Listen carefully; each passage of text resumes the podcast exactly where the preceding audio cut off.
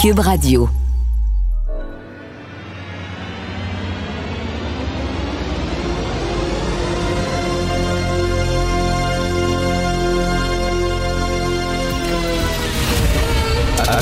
Attention, cette émission est laissée à la discrétion de l'auditeur. Les propos et les opinions peuvent choquer. Peuvent choquer. Oreilles sensibles s'abstenir. Richard Martineau. Martino. Un animateur pas comme les autres. Richard Martineau. Cube Radio. Bonjour, bon vendredi, merci d'écouter Cube Radio. Euh, une nouvelle qui est parue dans le National Post le 5 septembre dernier. Alors, euh, à l'été 2019, il y a une femme de 23 ans qui a accouché. Et euh, là, on a vu la femme de 23 ans, elle avait des problèmes de santé mentale. Son enfant n'allait pas absolument pas bien. on a commencé à faire des tests. Et là, on s'est aperçu que le père de cet enfant-là, ben, c'était le père de la dame en question. OK? Elle était vraiment, c'est de l'inceste. Donc, euh, euh, son père, à elle, qui a 31 ans de plus qu'elle, a eu des relations incestueuses sur plusieurs années avec sa fille qui souffre de problèmes de santé mentale. OK? Alors là, le gars a été arrêté et il risquait 14 ans de prison parce que c'est un crime grave. Et en plus, ça s'est étalé sur de nombreuses années. Euh, il a profité euh, de la vulnérabilité de sa fille. Euh, il l'a mise enceinte, enceinte, etc. Donc, il risquait 14 ans de prison. C'est ce que la couronne, la couronne voulait. La couronne a dit finalement 6 ans. Mais en tout cas, bref, il y a eu deux ans. Il y a eu deux ans de prison. Pourquoi? Parce qu'il était noir. Alors, euh, on dit, euh, on, il faut prendre en compte le fait, et ce, ce, couple-là, entre guillemets, euh, le père et sa fille, vivaient dans une pauvreté abjecte. OK? Et lui avait été lui-même victime d'agressions sexuelles lorsqu'il était petit. Bref, c'était en Nouvelle-Écosse, ça s'est passé. donc, il vivait dans une pauvreté abjecte. Et là, on dit, ben, il faut prendre en compte, il faut tenir compte de sa condition socio-économique qui est causée par le racisme systémique. Euh, sa famille euh, euh, a connu des revers de fortune, ils avaient de la difficulté à arriver, ils n'avaient pas d'opportunités économiques, ils ont été désavantagés par le système parce qu'ils étaient noirs. Donc, il faut prendre en considération ça. Et donc, on va lui donner seulement deux ans de prison et non 14 ans. C'est pour un crime très grave. Premièrement, c'est pas tous les pauvres qui agressent sexuellement leur enfant.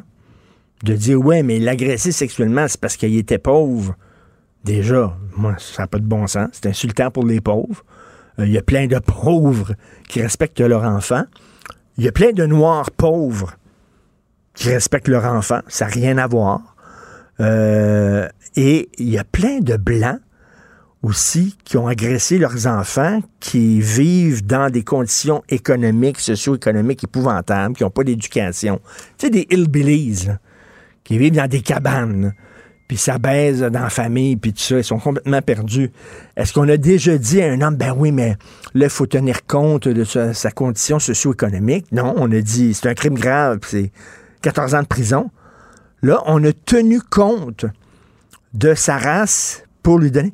Et là, Martin Luther King, s'il voyait ça, Martin Luther King disait Je rêve du jour où mes enfants ne seront pas jugés à la couleur de leur peau, mais à leur caractère, à leur valeur intrinsèque, à ce qu'ils sont et à ce qu'ils font. Je ne veux pas que mes enfants soient jugés à la couleur de leur peau, ni de façon négative, ni de façon positive. Je ne veux pas qu'il n'y ait pas de job parce qu'ils sont noirs, mais je ne veux pas qu'il y ait une job parce qu'ils sont noirs. Tu comprends? Je veux pas qu'on les envoie en prison parce qu'ils sont noirs, mais je veux pas qu'ils évitent la prison parce qu'ils sont noirs. Ça, c'est du racisme inversé. Et c'est vraiment hallucinant parce que c'est un crime grave. C'était dans le National Post le 5 septembre dernier. Euh, le, le, titre, c'est When Race-Based Sentencing Fails, lorsque les sentences basées sur la race échouent. C'est vraiment à lire, ça, euh, 5 septembre dernier. Martino. L'opinion populaire. L'opinion populaire cette affaire qui est complètement tirée d'un film d'espionnage. Pourquoi? C'est vraiment intéressant? On peut pas dire l'inverse. Donc, la drogue, c'est non. Un journaliste d'enquête, pas comme les autres. Félix Séguin. Alors, écoute, des Québécois emprisonnés au Pérou qui s'impatientent, Félix. Oui, tu vas voir que les sujets dont on va parler dans cette chronique ont tous un lien entre eux. Et euh, le premier sujet va probablement t'amener à avoir peur des dérives du second sujet. Je m'explique. Euh, on va parler du, Pérou, oui, en premier. Tu sais qu'il y a trois Québécois qui sont emprisonnés là-bas euh, en vertu d'accusations là, auxquelles ils vont face, euh, ou ils feront face, parce que c'est une détention provisoire dont ils sont les victimes présentement de trafic de cocaïne. Alors jusqu'à maintenant, on se dit quoi? Des Québécois qui sont emprisonnés au Pérou pour avoir tenté de trafiquer de la cocaïne, euh, d'en exporter vers le Canada euh, au profit d'une organisation criminelle, estime la preuve que le ministère public et la police ont recueilli dans ce dossier-là, les Péruviens, dire, ça suscite pas trop de sympathie. Hein? Effectivement, tu as peut-être raison. Sauf que, je t'explique ce qui s'est passé euh, au Pérou. On a trois accusés hein. dans ce dossier-là. On a euh, Frédéric de Wald, on a Francis euh, Toupin-Bergevin et on a euh, Beau Soleil Lachance. Alors, les trois ont un degré, selon la preuve péruvienne que la police a recueilli, d'implication tout à fait différent dans ce complot-là. Mais ils sont tout de même en prison, tout de même en attente d'accusation euh, pour ce crime-là.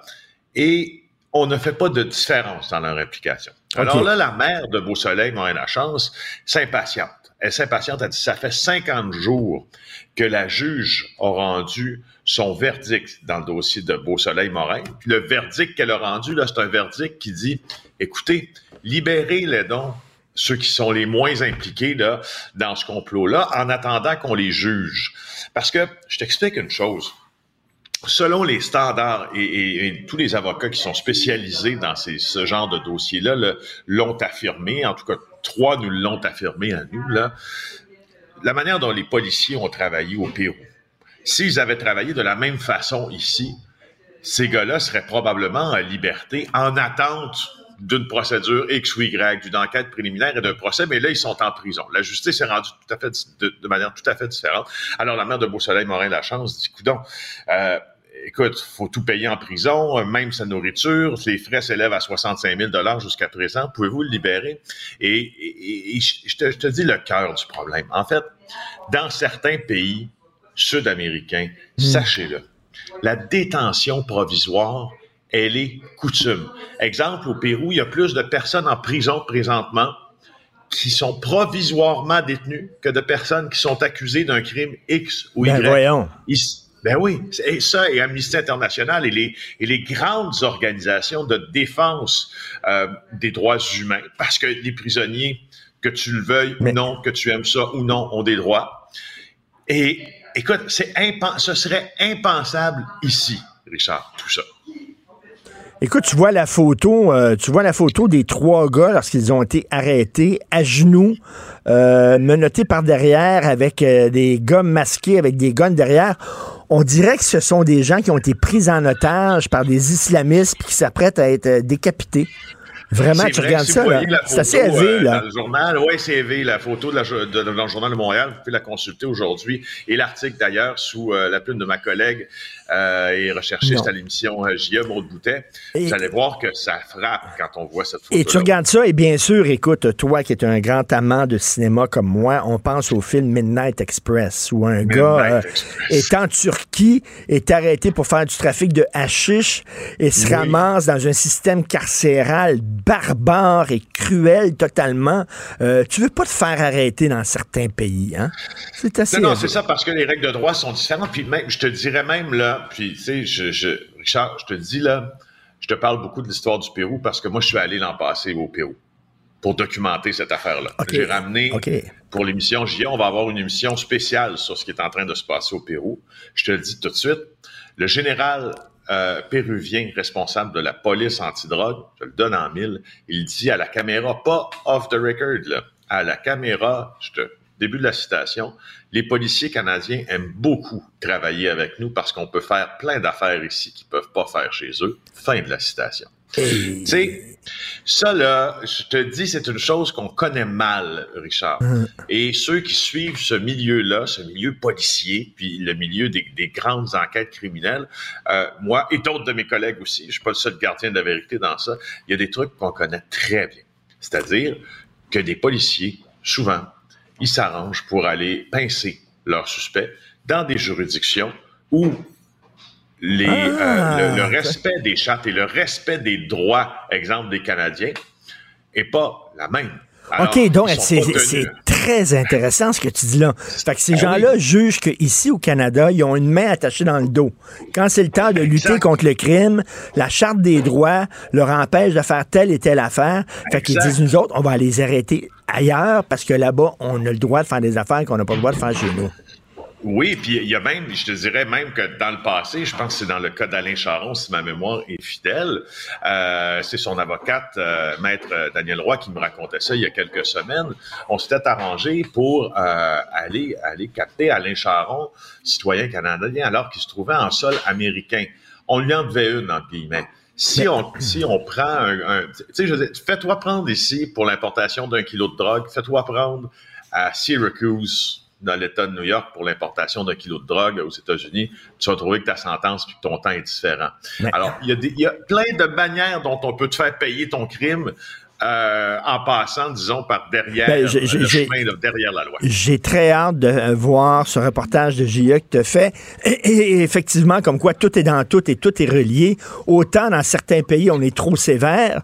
Là, ici, chez nous, non seulement on a tendance à donner des sentences bonbons, comme tu dis, mais tu peux peut-être t'en sortir sans aucune maudite sentence et sans aucune condamnation à cause de l'arrêt Jordan. Oui, oui, tout à fait. Puis aussi à cause, disons-le, l'arrêt Jordan est en lien direct avec les délais judiciaires qui sont, eux, en lien direct avec l'administration, la mauvaise, entre guillemets, administration de la justice. Alors, Michael Nguyen nous apprend qu'il y a des procès pour meurtre qui sont en péril si rien ne bouge, tant le manque de ressources est important.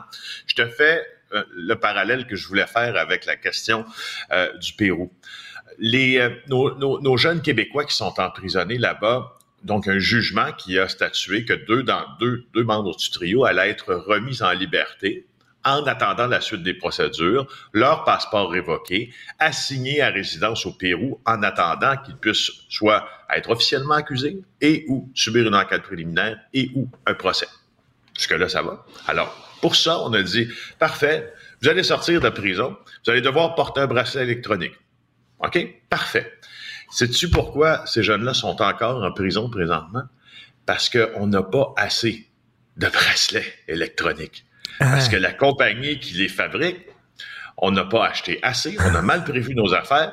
Écoute, tu dis à quelqu'un à qui tu révoques la liberté, je te la redonne, mais tu dis, oh, sorry, par exemple, manque ton bracelet électronique, désolé, tu vas rester en prison. C'est une mauvaise administration crasse qui a des ben conséquences énormes. Alors, je ne je veux pas dire que ça se passe au Québec.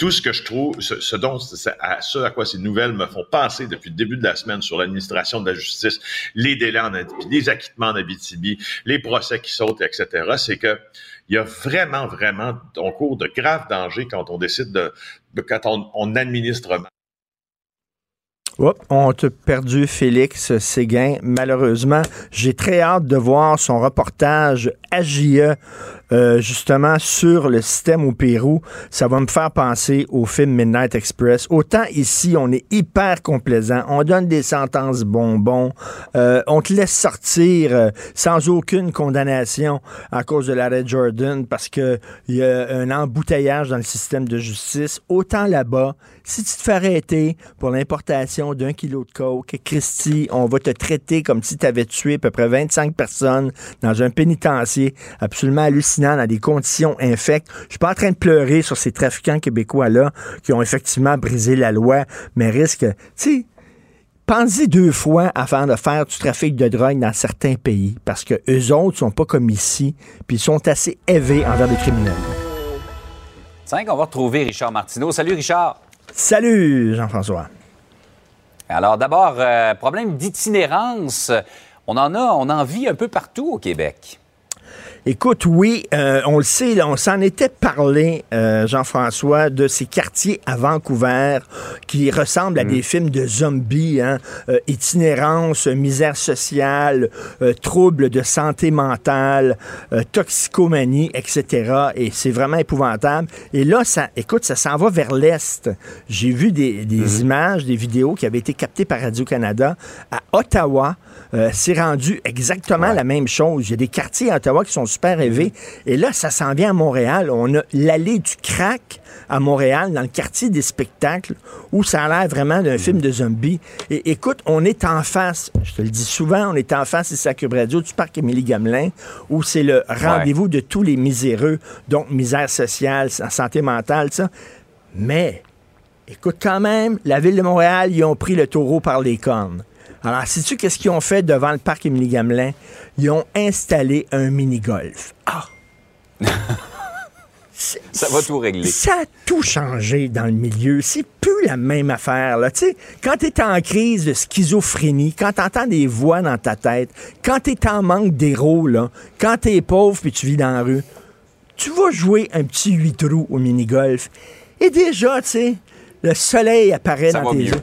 Non, mais là, il y a des maires et des mairesses. La mairesse de Gatineau, le maire de Québec. Puis là, ils n'ont pas des problèmes comme à Montréal, là, mais ils disent ça commence mais, chez mais Richard, avant, on parlait pas d'itinérance. En ben, moi, je prends l'exemple de Saguenay. On en a parlé beaucoup euh, ces derniers mois, alors qu'avant, on n'en parlait pas. Écoute, une jeune fille de 18 ans qui est obligée d'accoucher dans un boisé parce qu'elle est sans abri, puis tout ça.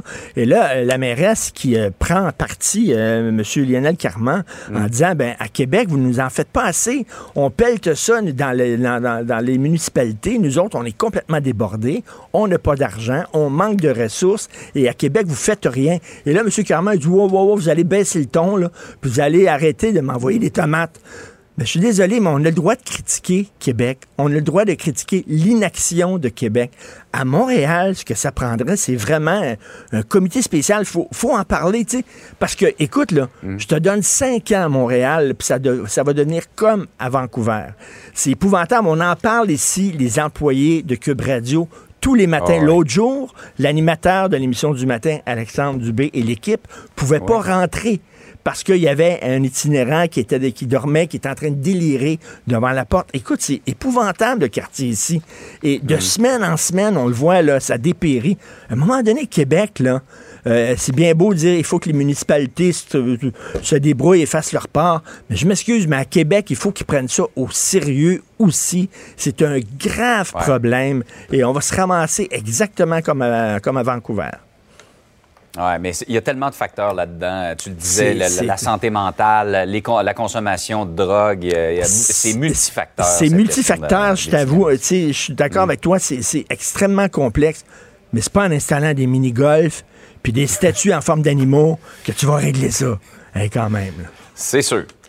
Hey, Richard, le, journal a le titre ce matin, ça craque de partout. Euh, pénurie dans à peu près tous les domaines, mais en éducation, on dit qu'il va manquer 14 000 profs D'ici 4 ans. 14 000 profs, il manque d'avocats, il manque de juges, il manque d'infirmiers. Ça craque de partout. On voit l'image du sous-marin euh, et là, on essaie de mettre des plasters, des diachylons sur les trous et ça craque de partout. Et là, on le sait, pour les professeurs, on s'en parle souvent. Euh, qui veut être prof aujourd'hui euh, avec, je m'excuse, mais il y a certains enfants, c'est des petits Chris, là.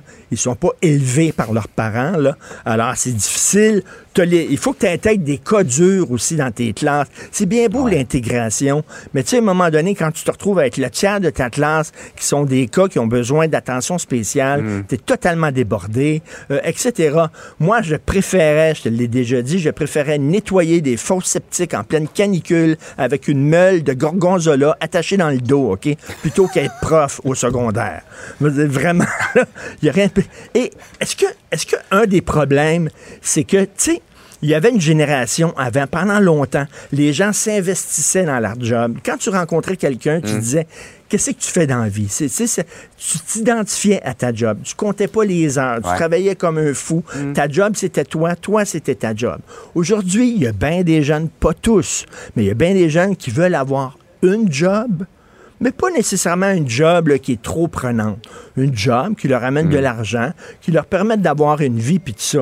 Mais là, ils regardent, ça les intéresse pas euh, d'être avocat, puis de travailler comme, d'étudier pendant des années euh, pour être avocat, ou, euh, tu sais, avoir une job là, dans le milieu de la santé où vraiment tu as des heures de fou, euh, exactement comme, comme prof. Peut-être que, tu sais, on s'en va, et je lisais dans le Figaro, c'est le même maudit problème en France. Ils ont exactement le même problème. Il leur manque des milliers et des milliers de profs. C'est, ça touche l'Occident au grand complet. Et là, c'est le rapport au travail qui est en train de changer. Les gens veulent pas la job, ils veulent une job. C'est pas la même chose. Ouais. Et là, on va faire quoi euh, dans les années futures? On le sait pas, mais ça craque de Ouais. partout, ça regarde mal.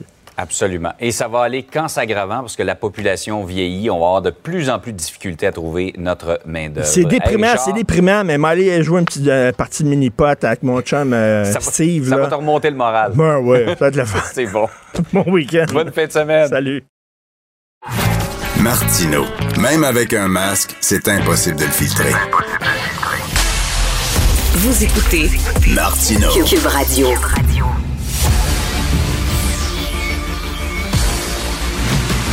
Jean-François Lisée. On va juste dire qu'on est d'accord. Thomas Mulcair. Je te donne 100 raison. La rencontre. C'est vraiment une gaffe majeure. Tu viens de changer de position. Ce qui est bon pour Pitou est bon pour Minou. La rencontre. Lisée. Mulcair. Alors, euh, Jean-François, ça a l'air qu'on ne peut pas critiquer euh, Québec sur sa gestion de la crise de l'itinérance. On n'a pas le droit de faire ça, là. Écoute, euh, j'ai trouvé ça euh, très désagréable ce qui s'est passé, euh, l'ensemble de, de la séquence qu'on a vécue hier. Alors, je rappelle les faits.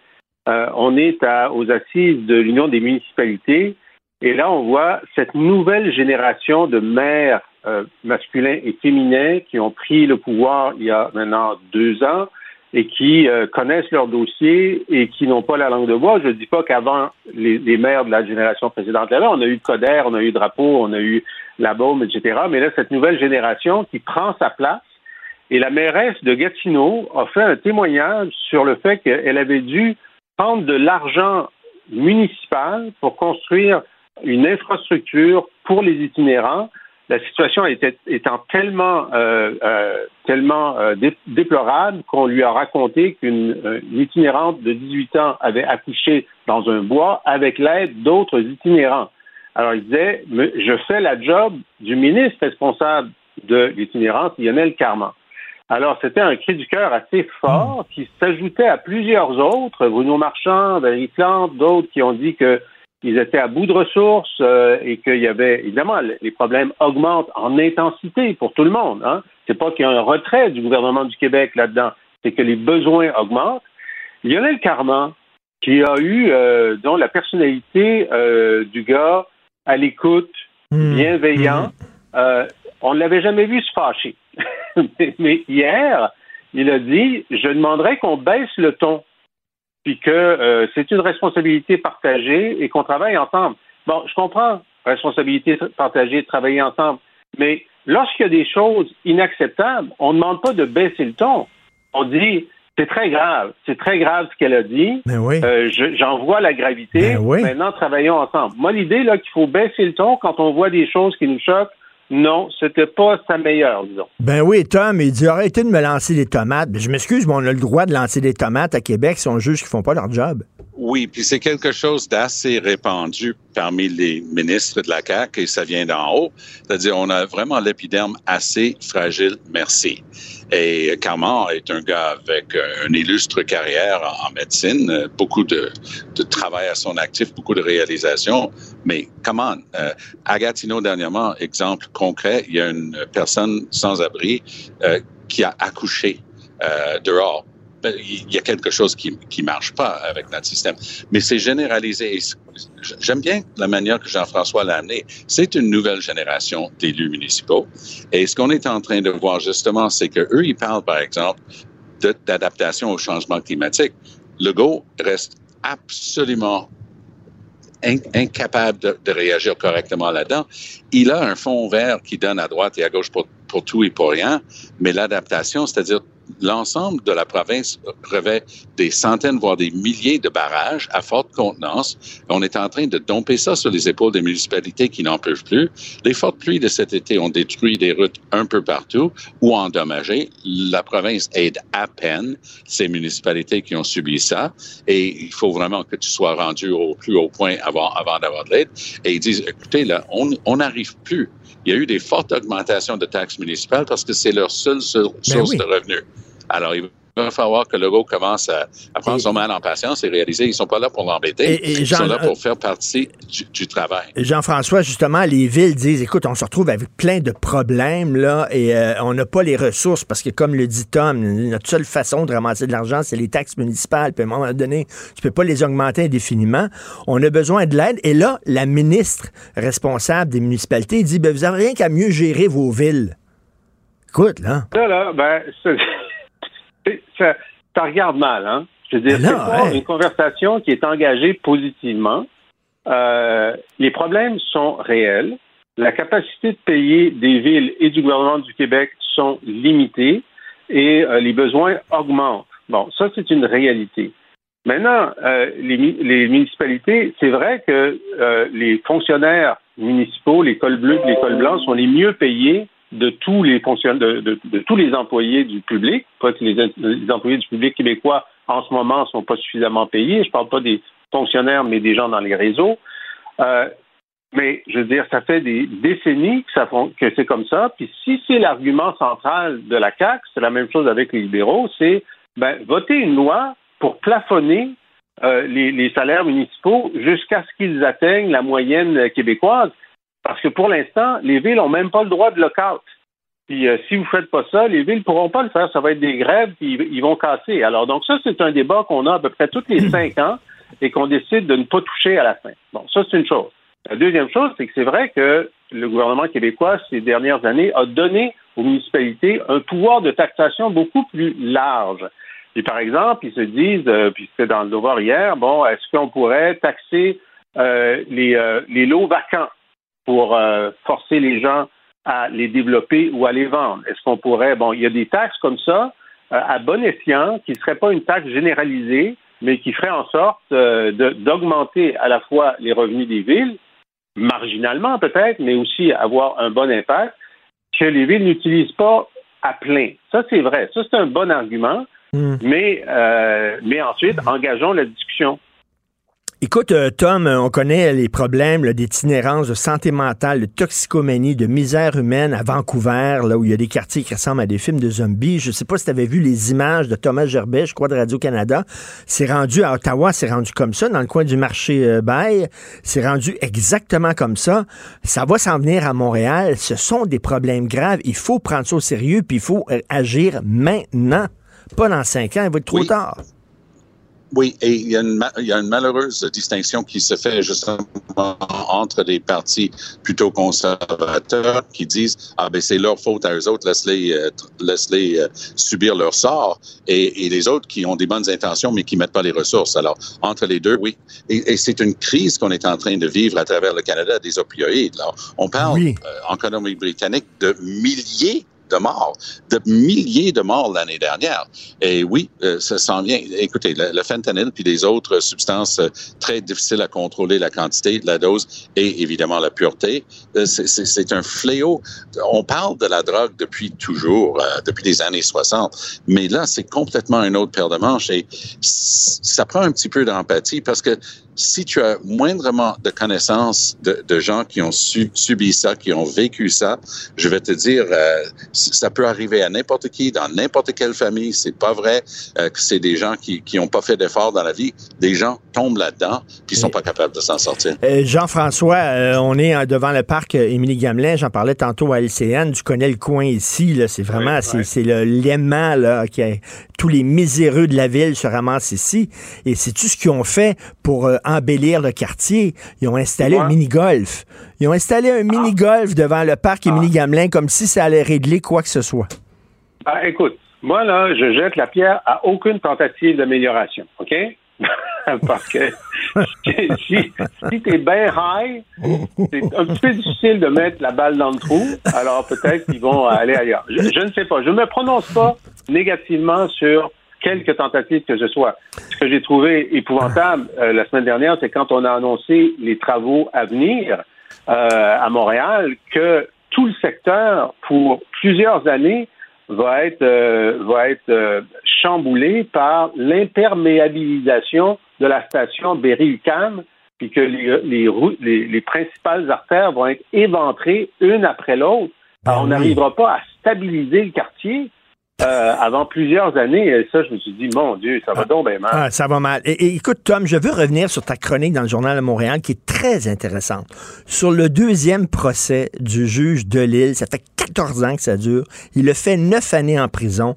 Et écoute, euh, tu dis c'est peut-être de l'acharnement. Je vais te lire le texte qu'un un de mes amis, journaliste, qui connaît très bien le milieu judiciaire, je peux pas le nommer parce que c'est une conversation privée, Tom. Voici ce qu'il m'a écrit et ça va dans le sens de ce que tu as écrit. Quel gaspillage de ressources pendant que des proxénètes martyrisent des adolescentes, que des jeunes tirent du gun partout dans les rues. Le DPCP s'acharne sur un vieillard sénile de 88 ans qui a quand même fait 9 ans de prison pour un crime dont tout le monde se fout aujourd'hui. Bravo champion. Qu'est-ce que tu penses de ça? Ben, j'essayais justement de montrer à, à quel point c'est nécessaire de prendre un peu de recul dans ce cas précis. Parce qu'évidemment, on veut qu'il y ait justice pour sa présumée victime. Et il y a eu des différentes versions et il a, eu, il a bénéficié d'un truc vraiment d'exception où il a réussi à obtenir un, deux, un, deuxième procès grâce à une intervention directe du ministre de la Justice au fédéral, David Lametti, à l'époque. Alors, tout ça comme toile de fond, la Cour d'appel rend une très bonne décision disant, un instant là, vous avez très mal interprété les, les, conditions dans lesquelles on peut ordonner un arrêt des procédures. Ça, c'était nécessaire. Et la police et les experts ont fait du travail merveilleux dans son cas pour, pour avoir la condamnation. Mais à un moment donné, comme tu dis si bien, euh, 14 années plus tard, 14 ans plus tard, ça sert à quoi pour un gars qui a 88 ans, tu vas aller chercher quoi dans ce nouveau procès? Et non, euh, je ne suis pas du genre à dire euh, il faut oublier les victimes, tout sauf. Mmh, mmh. Mais dans ce, dans ce cas précis, je demande à ce que les gens qui sont responsables de déterminer la suite des choses tiennent compte du fait qu'il a, comme tu dis si bien, 88 ans, ça va apporter quoi? Tu sais, la, la, justice avec un J majuscule, là, parfois, ça, ça oblige d'être un petit peu plus, euh, d'avoir preuve de, de de pardon et, et, et, de laisser tourner et, la page. Et Jean-François, parce que là, on le voit, ça craque de partout, comme le dit le Journal de Montréal aujourd'hui. Puis bon, il y a des procès qui avortent avec euh, des crimes graves parce que, bon, l'arrêt Jordan et tout ça, on est débordé. Pendant ce temps-là, ben, on rouvre encore ce procès-là, un deuxième procès pour une histoire qui dure depuis 14 ans, puis le gars a déjà fait 9 ans de prison. T'en penses quoi de tout ça? Je suis parfaitement d'accord avec, euh, avec Thomas. Je pense que ça suffit. Il y a un moment où tu dis ça suffit. Puis c'est pas seulement ces années de prison, c'est aussi le, mental qu'il a eu toutes ces années-là. Puis on sait que sa défense, c'est que euh, c'était par bienveillance qu'il a mis fin au jour de sa conjointe. Alors, tu sais, à un moment donné, euh, de toute façon, dans l'application de toutes les lois et dans la décision de toutes les poursuites, il y a une hiérarchie de priorité. Parce que toutes les lois ne sont pas appliquées et tous les criminels ne sont pas poursuivis il y a un moment où tu fais un choix pour essayer d'aller au plus urgent, au plus pressé, au plus sérieux. Je pense que c'est pas le plus urgent, ni le plus pressé, ni le plus sérieux. Euh, Tom, 14 points d'avance pour Poilièvre. Qu'est-ce que tu en penses? Ah, on a Ouais, perdu. hey, ouais. on commence à voir que Poilievre est même né à nez avec Trudeau ici au Québec, ce qui était une chose Oui. inimaginable il y, a, il y a un an. Alors, euh, les libéraux euh, font de l'auto-hypnose. Ils se convainquent qu'aucune personne bienveillante et aucun Canadien digne de ce nom va jamais voter pour cet énergumène. Erreur. Le gars est en train de faire un tabac, il est en train de parler aux jeunes, il est en train de leur dire, vous êtes la première génération de Canadiens qui vont avoir moins que leurs parents et moins que leurs grands-parents. Levez-vous. Et moi, je le trouve rébarbatif à souhait. J'ai travaillé avec lui pendant plus de dix ans. Je connais la bébête. Mais quand il se met devant un micro et qu'il commence Mais- à cracher sur les incompétents au Québec, euh, il vise Bruno Marchand et François Legault. C'est pas son meilleur, mais ça peint. Le public voit en lui un mini-Trump, quelqu'un qui est prêt à envoyer paître tout le monde, puis ils veulent en faire partie. 14 points d'avance, Richard. On parle de territoire majorité importante. Mais est-ce que ça va se traduire euh, en vote, Jean-François? Est-ce qu'une fois dans le dans, le, le, cabinet où on va voter dans l'isoloir, est-ce que les gens vont se dire Ah, OK, moi je vais me boucher le nez puis je vais voter Trudeau parce que Poiliev, j'ai de la difficulté avec? Écoute, moi, je suis, toi, toi tu es très jeune, là, tu viens d'arriver dans le, dans, le métier, mais moi, je suis assez vieux pour me souvenir du jour où on disait, ben moi, les gens vont pas voter pour euh, Harper.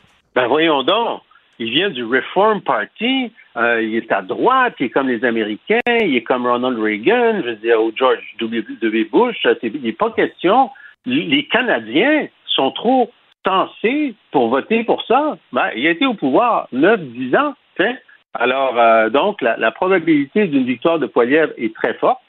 Euh, et moi, ce que j'ai trouvé euh, très très intéressant ce matin, c'est un article dans le Toronto Star sur les grognements au sein du caucus de M. Trudeau, qui disent on n'en revient pas, le gouvernement n'a rien fait pour contrer la, la, rhétorique de Poilièvre. Où sont les publicités anti-Poilièvre? On l'a laissé tout seul sur la glace hmm. en pensant que les actions gouvernementales très suffisantes, mais elles ne sont pas suffisantes parce que les résultats ne sont pas là. Et, euh, et les députés disent, ben là, des gens autour de nous commencent à s'ouvrir de voter Poilièvre. Alors, euh, c'est un très, très bon groupe test de caucus libéral. Et écoute, euh, très rapidement, Tom, parce que je sais que tu es en chemin, tu es dans ton auto, mais rapidement, euh, Trudeau qui est prêt à témoigner devant la juge Hogg sur l'ingérence chinoise, et toi, tu dis, je vais acheter du popcorn. oui, je vais inviter mes, amis, je vais avoir un gros sac de popcorn, je vais mettre mes deux pieds sur le bureau, puis je vais écouter ça. Parce que c'est vraiment ça. Il, n'avait pas d'autre choix. Il fait son, ses bravades comme d'habitude, ah oh, oui, je vais être là, je vais témoigner avec enthousiasme. Ah ouais, attends de voir quand est-ce c'est la question classique de Watergate. Qu'est-ce qu'il savait et quand est-ce qu'il le savait? Et ça, je pense que tout le monde va apprendre quelque chose. Trudeau puis sa gang, selon tout ce que j'ai pu voir dans le dossier jusqu'à date, eux, ils savaient très bien ce qui se passait. Ça affectait surtout les conservateurs et c'est pour ça qu'ils n'ont rien fait. Quand ça a commencé à sortir, ils ont tout fait pour couvrir la marmite. Euh, David Johnston, c'était juste un des meilleurs, nombreuses tentatives de tout masquer. Il y, a, il y a beaucoup de choses à découvrir. Je fais confiance à Madame la juge Hogg, euh, mais euh, je, je, constate quand même une chose. Les services de, renseignement et de sécurité sont là pour cacher les choses. ça va prendre tout un effort pour aller chercher la vérité. Bon, ben, je vais aller manger du popcorn avec toi. Quoique, Jean-François, est-ce que toi, tu offres des ailes de poulet? pour regarder ça.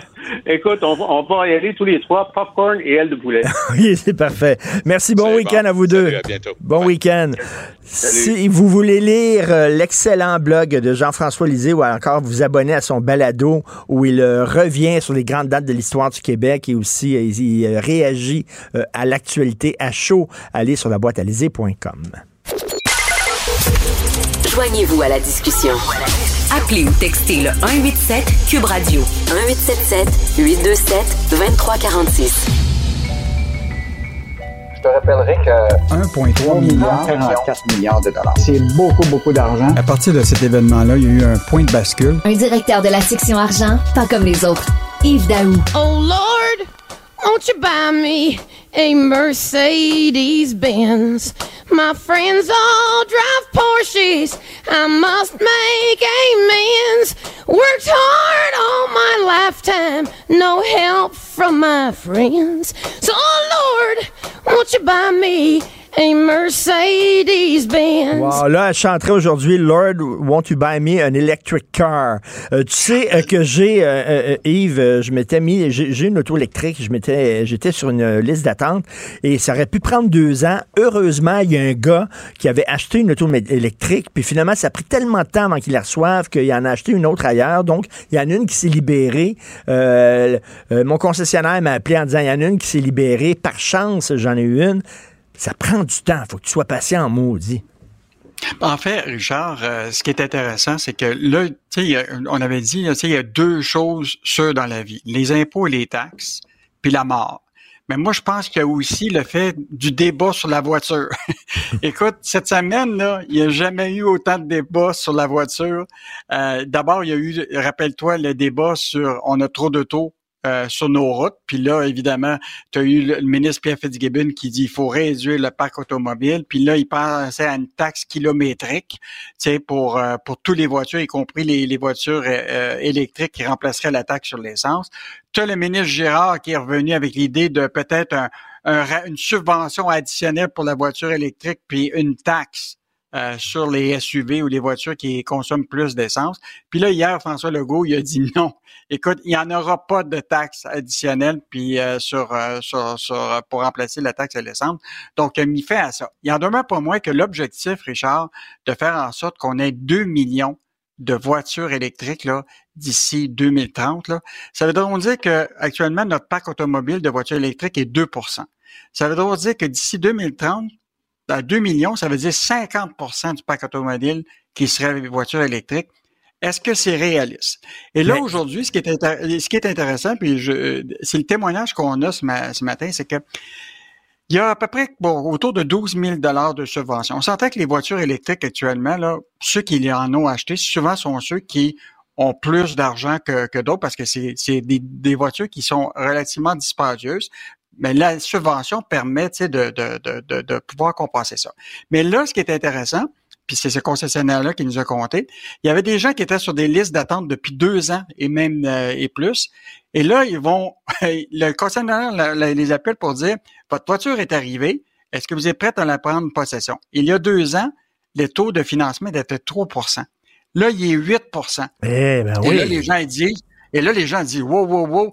Et que, puis même, Là, il dit, moi, veux plus la voiture euh, électrique parce que c'est trop cher. Et, ça, ça comprend les subventions. Donc, euh, tu comprends-tu que pour atteindre un marché de masse dans la voiture électrique actuellement, la seule possibilité de faire, c'est d'augmenter les subventions parce que la réalité, c'est que le pouvoir d'achat pour faire en sorte, tu sais, ça peut pas juste être les riches qui achètent des voitures électriques si tu veux un marché de masse.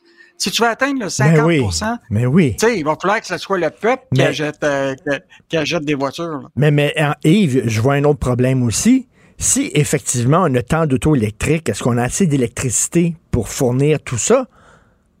Un autre ah, ben, problème.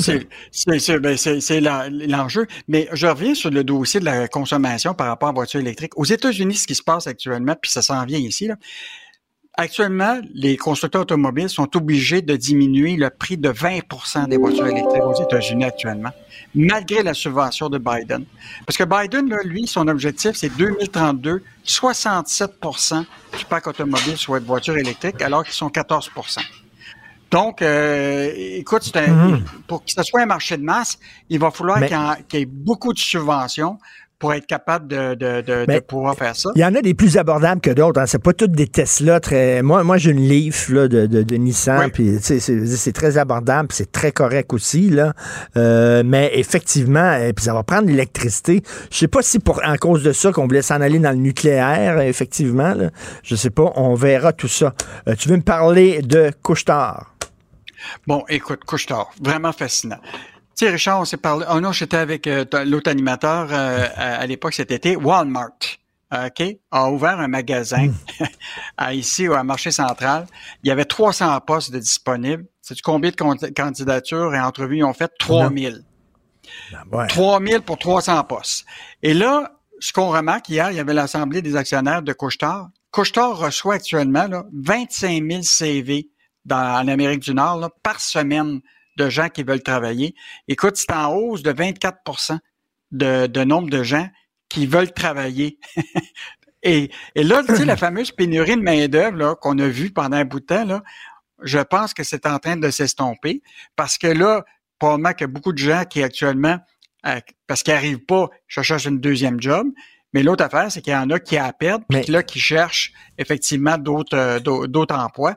Donc, euh, il, y a, y, a, quelque chose qui se passe actuellement, Richard, dans le marché du commerce de détail, là, euh, qui fait en sorte que, tu sais, recevoir 25 000 CV pour des emplois chez Couchetard, puis en plus, en hausse significative de 24% puis que Walmart, pour 300 postes, reçoit 3 000 candidatures. Mais tu sais, on manque de profs, on manque euh, de, de préposés, d'infirmiers, de juges, d'avocats, mais on manque pas de gens pour mettre des canettes sur des rayons.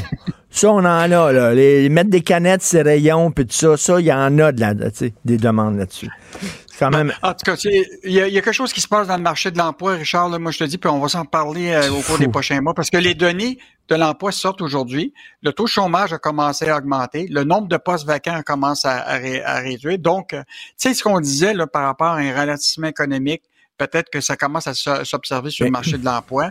Euh, peut-être que là, les jeunes qui demandaient des augmentations de, tu sais, de 8 puis 10% là, les, le monde des licornes risque de, de baisser Ben oui. au cours des prochains mois. Là. Euh, donc, euh, ça, ça va être à surveiller. Écoute, je, euh, je- je veux discuter d'un truc avec toi, OK? Là, je, Ah ouais, le- je, je suis allé au stationnement parce qu'ici, bon, euh, tu sais, stationner sur la rue, c'est très difficile euh, aux Mm-hmm. abords de aux abords de Cube Radio. Donc, il y a un stationnement. Et là, on vient de me dire ce matin, euh, à partir du mois prochain, ça sera plus 250 pièces par mois, ça va être 280 pièces par mois. Et là, bon, c'est correct. Personne va pleurer sur mon sort. J'ai une bonne job, puis tout ça. Mais tu sais, je me dis, Yves, tout augmente. Puis nos salaires augmentent pas. Moi, la, dernière fois, j'ai eu une augmentation de salaire. C'est quand même assez longtemps. J'ai un bon salaire, je me plains pas, mais tu sais, je pense aux gens qui font moins d'argent que moi, là. Euh, tout augmente partout, puis les salaires augmentent pas. À un moment donné, Christy, t'arrives plus. Ça, ben, ça, ça marche. C'est clair, ce qui a été dit actuellement, c'est que les salaires augmentent pas, l'inflation augmente, puis les deux places que les gens doivent couper, là, c'est le divertissement, tu comprends-tu? Puis la nourriture, puis les restaurants. Les restaurants. Et, et, et, c'est là que les gens, ben, tu le vois, là, déjà des restaurants ferment, Ben les oui. menus augmentent à un prix incroyable pour ceux qui ont encore de l'argent pour, euh, pour se payer. euh, puis divertissement, là, tu sais, euh, les gens là, vont commencer plus à voyager autour que de, prendre l'avion. Tu sais, si, si tu vas en Europe, puis ça te coûte 1500 dollars aller-retour pour un billet d'avion, pas personne qui est capable de se payer ça. Et je te rappellerai là, que récemment, le PDG de l'Aube là, avait dit dans les magasins à surface à de, de, de, de bord à baie euh, de, de, pour l'alimentation, il dit je vois de plus en plus dans le stationnement des SUV. Donc, euh, la, Yeah. la réalité, là, c'est que la- on est d'accord pour dire que les plus pauvres, plus pauvres, ils vont y goûter parce qu'ils Oui. y goûtent déjà. Mais même la classe moyenne et même la classe moyenne supérieure là, qui pensait qu'il était absent de, de, de, de baisse de, de pouvoir d'achat, là, euh, on l'observe euh, actuellement un, un peu partout. Et donc, euh, Tu vas, tu vas me parler de ce qu'on veut lire cette semaine. D'ailleurs, comme lecteur, je te fais une commande, tiens. J'aimerais ça Ah, non. lire, lire un texte sur la crosse des stationnements, l'industrie du stationnement. Hey, ils font de l'argent en tabarnouche. Là. Comment ça se fait qu'ils ont augmenté de 30 pièces par mois? Qu'est-ce que ça... C'est un, c'est un terrain vague, à ce prix-là. Tu sais, là, ils font de l'argent, les stationnements. Essaye de trouver un stationnement à prix abordable à Montréal. C'est complètement débile. Puis, là. Puis- je te dirais qu'il y a même des endroits où ce que des gens vont stationner, mettons, proche d'un Tim Horton, ils pensent qu'ils ont le droit de stationner là, mais il y a des affiches, c'est marqué.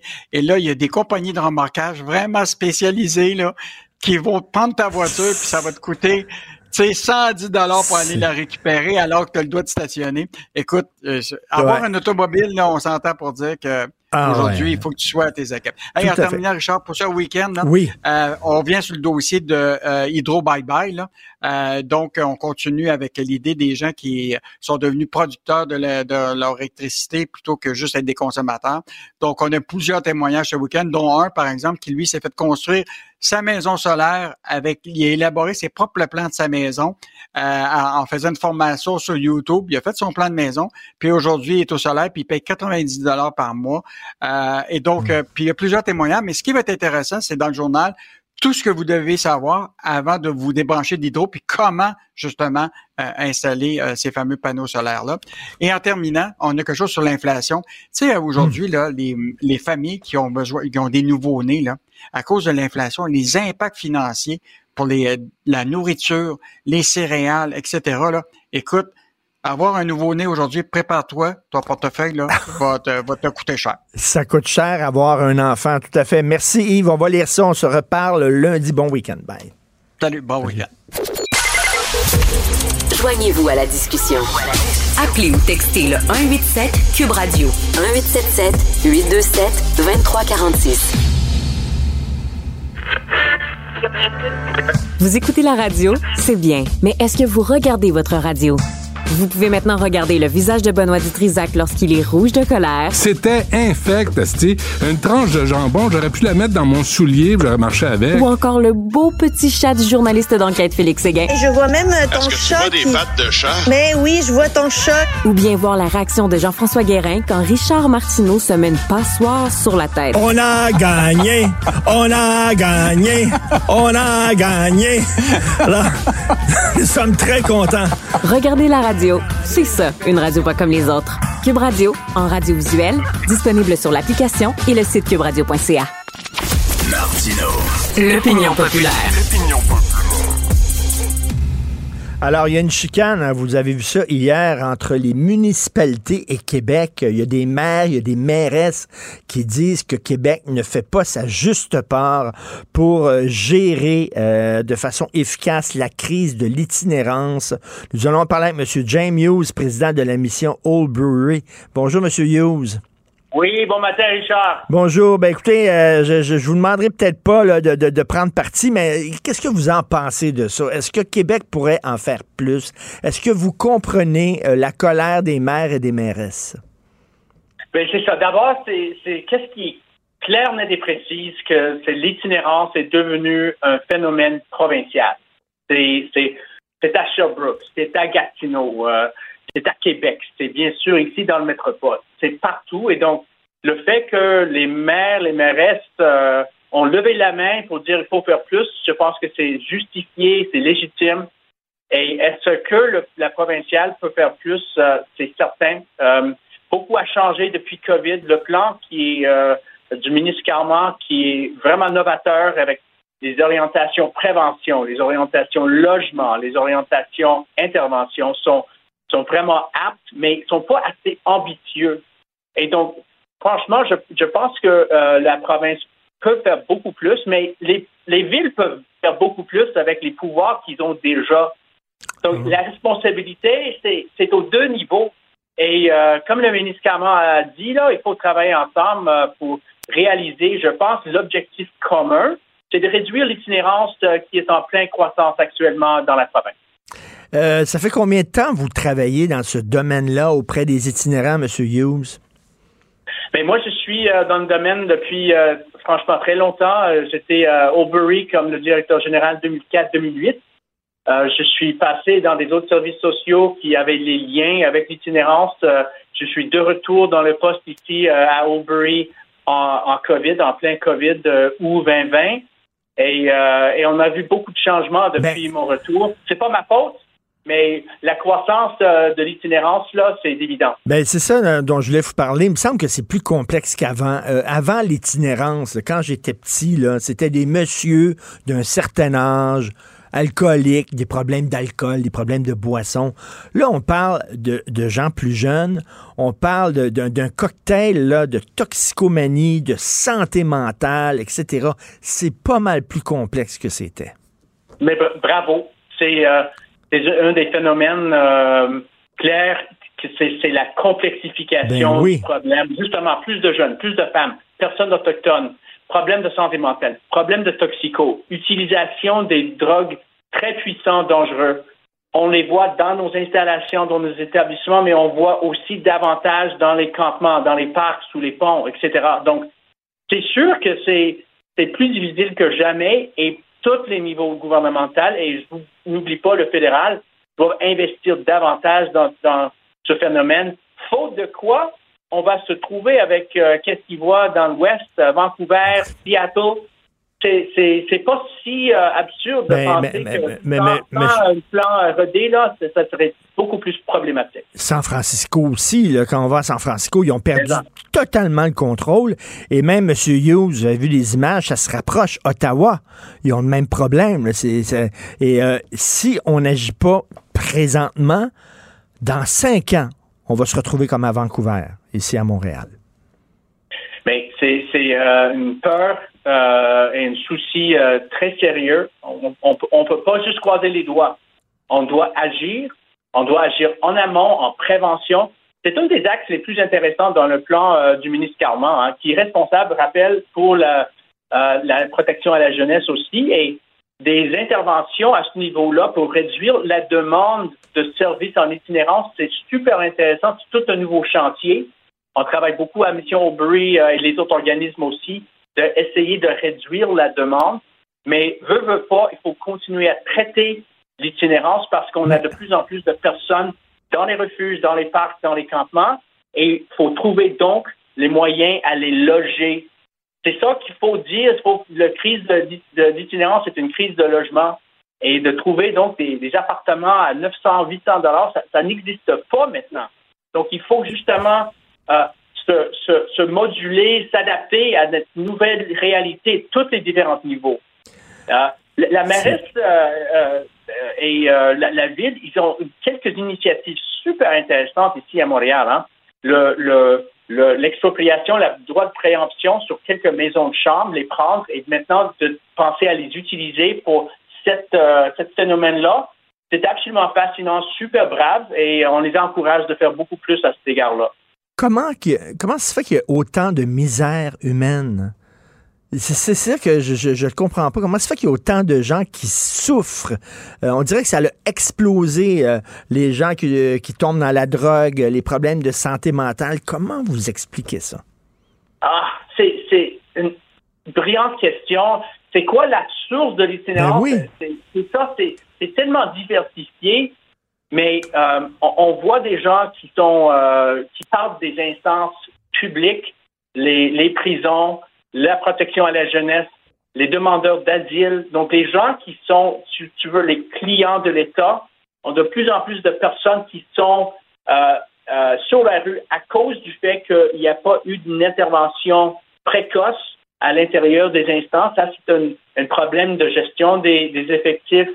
C'est pas comme ils ne font rien, ils font beaucoup, mais il faut, doivent faire un petit peu plus là pour s'assurer que personne qui quitte leur lieu ne tombe pas en itinérance. Mais toute la question des évictions, les rénovictions, euh, les démovictions et tout, le marché privé ont une responsabilité aussi, euh, euh, les gouvernements, de prévenir les évictions qui, résultent en itinérance. C'est impensable.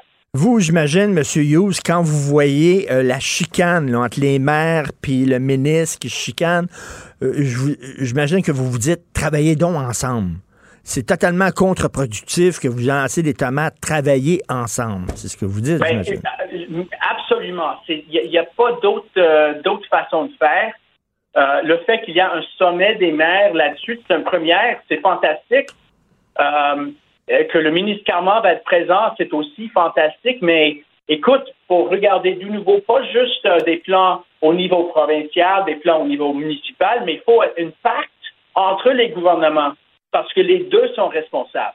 Et, n'oublie pas, encore une fois, le fédéral, ils ont des pouvoirs, spécialement en financement de logements très importants. Donc, pourquoi pas être euh, très ambitieux, mettre les trois ensemble et, préparer un pacte intergouvernemental pour faire face à la croissance importante et la complexification importante en itinérance. Et M. Hughes, euh, il, faut aussi penser, c'est pas drôle pour les commerçants puis les résidents là, de voir euh, des gens déféqués devant leur commerce, dormir là, puis tout ça. Euh, il faut pas le vivre ensemble aussi. C'est pas parce que ces gens-là euh, sont égoïstes et euh, manquent de compassion, mais à un moment donné, je pense entre autres dans le quartier là, euh, voyons avec du ghetto McGill qu'on appelle là, vous savez du parc Jeanne Mance, Milton et tout ça là. c'est pas drôle pour les résidents et les commerçants là-bas. donc il faut travailler tout le monde ensemble. Ah, écoute, c'est euh, Émile Gamelin, euh, des problèmes sérieux là-bas aussi, mais des problèmes à Authentic, des problèmes à NDG, ah des problèmes dans... Écoute, c'est partout, euh, c'est ce phénomène de, de, de, défi de cohabitation et, et, et absolument, il faut travailler ensemble, mais il n'y a pas de problème de cohabitation s'il n'y a pas de problème d'itinérance. Et comment on règle l'itinérance? On loge ces gens-là. On était impliqués, nous, à Oldbury, euh, avec d'autres partenaires, dans le campement 136 en dessous du pont Ville-Marie.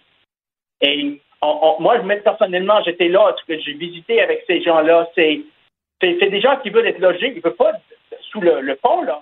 Et, on a pu les aider beaucoup. Et- mais, mais, mais, Monsieur Hughes, les gens qui disent, là, ouais, mais ces gens-là, même s'il y avait des logements, ce sont des anarchistes, c'est des gens qui veulent rien savoir, qui veulent pas rentrer dans les refuges, ils veulent pas aller à Mission Albury, ils veulent rester là, en dessous des pompes et tout ça. Vous en pensez quoi?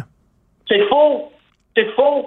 Moi, je, je- je dirais que, que peut-être un petit pourcentage des gens sont, sont très contents de, de vivre justement euh, dans la nature à long terme, mais c'est dangereux euh, et, et, la- et les gens le savent s'ils restent dans ces, ces, ces îlots, ces, ces lieux fermés, isolés. Et ils veulent qu'est-ce que vous, avez, qu'est-ce que moi j'ai, c'est un logement. Et donc, c'est ça. Ils ne veulent pas passer par les refuges, ils ne veulent pas passer par d'autres moyens, mais ils veulent un logement approprié, digne, dans un coin qui- qui- qu'ils ont choisi. C'est normal. Euh, et et qu'est-ce qu'on a réalisé pendant cette, cette, euh, cet exercice-là? C'est qu'on peut les loger. On a réussi à loger un bon nombre de ces personnes-là. Donc, pourquoi pas planifier ensemble une équipe de rue, une équipe euh, qui est absolument spécialisée en campement et de, de faire en sorte que des, des logements sont, sont prêts et dispo pour eux. On loge ce monde-là, on réduit la tension dans la rue et les parcs. Point.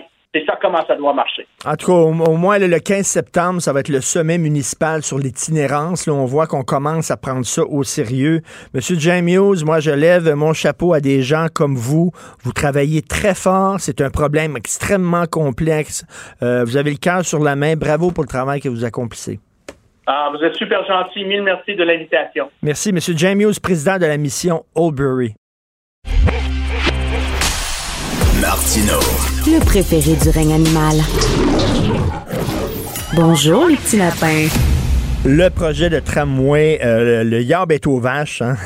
Alors, euh, euh, il y a Claude Villeneuve, qui est chef de l'opposition officielle à l'Hôtel de Ville de Québec, qui a expliqué lors de son premier point de presse de la rentrée qu'il est toujours en faveur du tra- tramway, mais qu'il pourrait retirer son appui s'il juge que les risques sont trop importants pour Québec. On va lui parler. Claude Villeneuve, bonjour.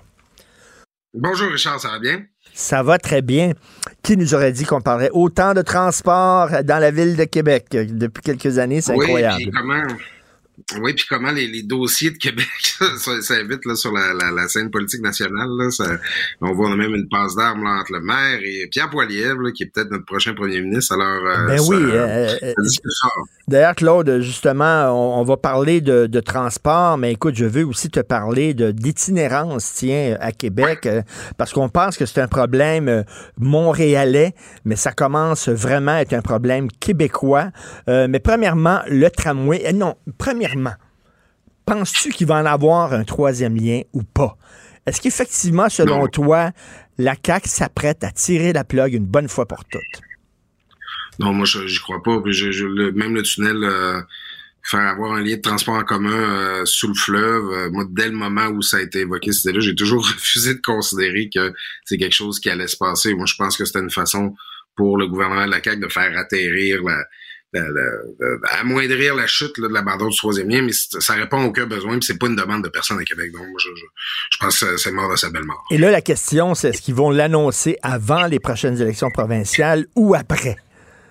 Que Ouais, là, Pascal Paradis, Pascal Paradis avait le, le, le, le can- candidat du PQ d'Argent Talon, il avait le contact pour nous faire avoir l'information. Puis là, ben, il, il- pro- probablement qu'il est plus dans le secret des dieux avec ses, ses dernières décisions. Mais non, je, je m'attends pas. euh, je, je, je- en tout cas, je pense que c'est imminent. Là, Euh, probablement que d'ici les prochaines élections, oui, on va être fixé. Les gens, les gens n'y croient pas hein, dans, dans ton coin. là, J'ai vu ça, là, 3 sur 4 quoi, euh, de, de la grande région de Québec ne, ne croient pas que ça va se faire, ce projet-là.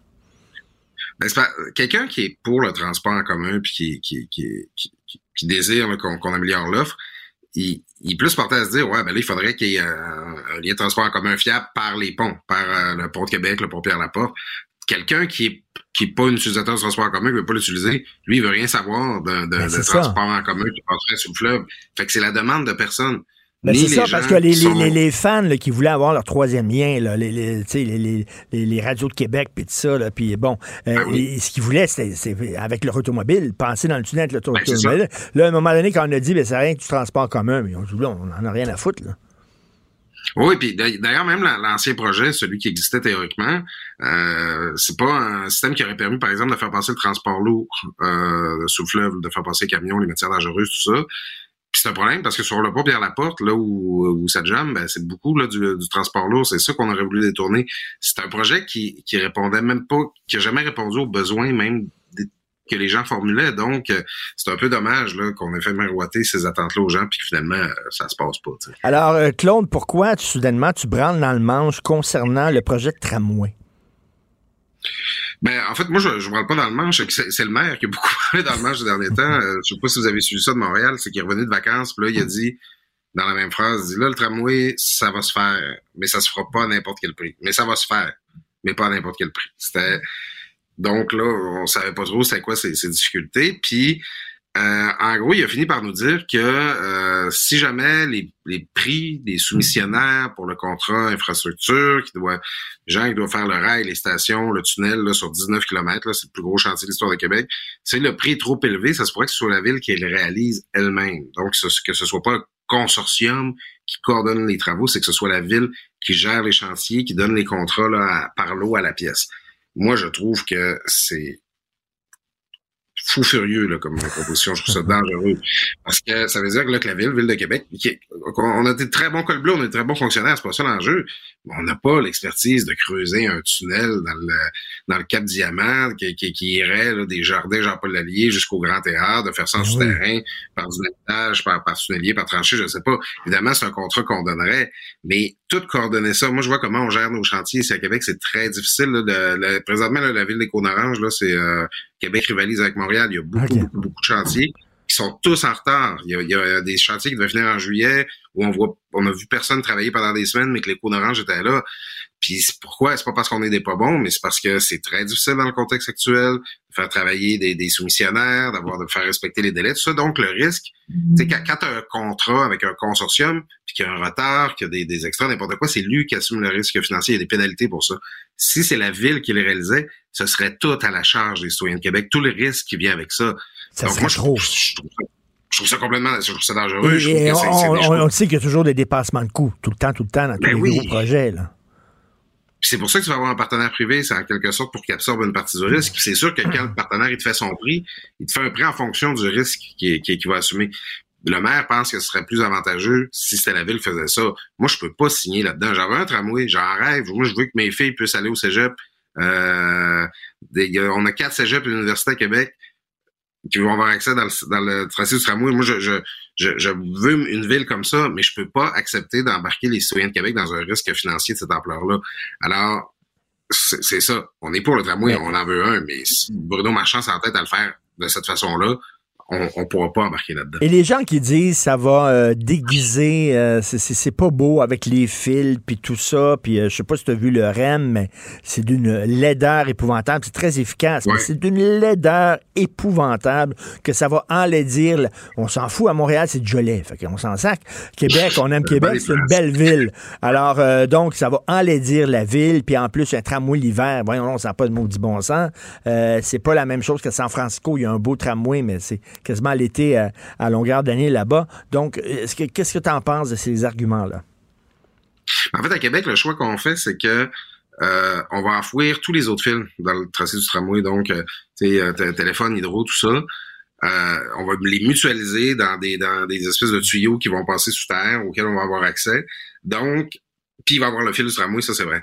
Mais à la fin, il va y avoir moins de fils dans les airs que ce qu'il y en a présentement. On profite du chantier pour enfouir d'autres fils. Donc, visuellement, ça devrait améliorer le point de vue à Québec, pas le, le, le, le- l'enlaidir. Il y a aussi la question des arbres. Ça, les gens posent beaucoup de questions là-dessus. C'est qu'il va falloir couper des arbres, passer le tramway.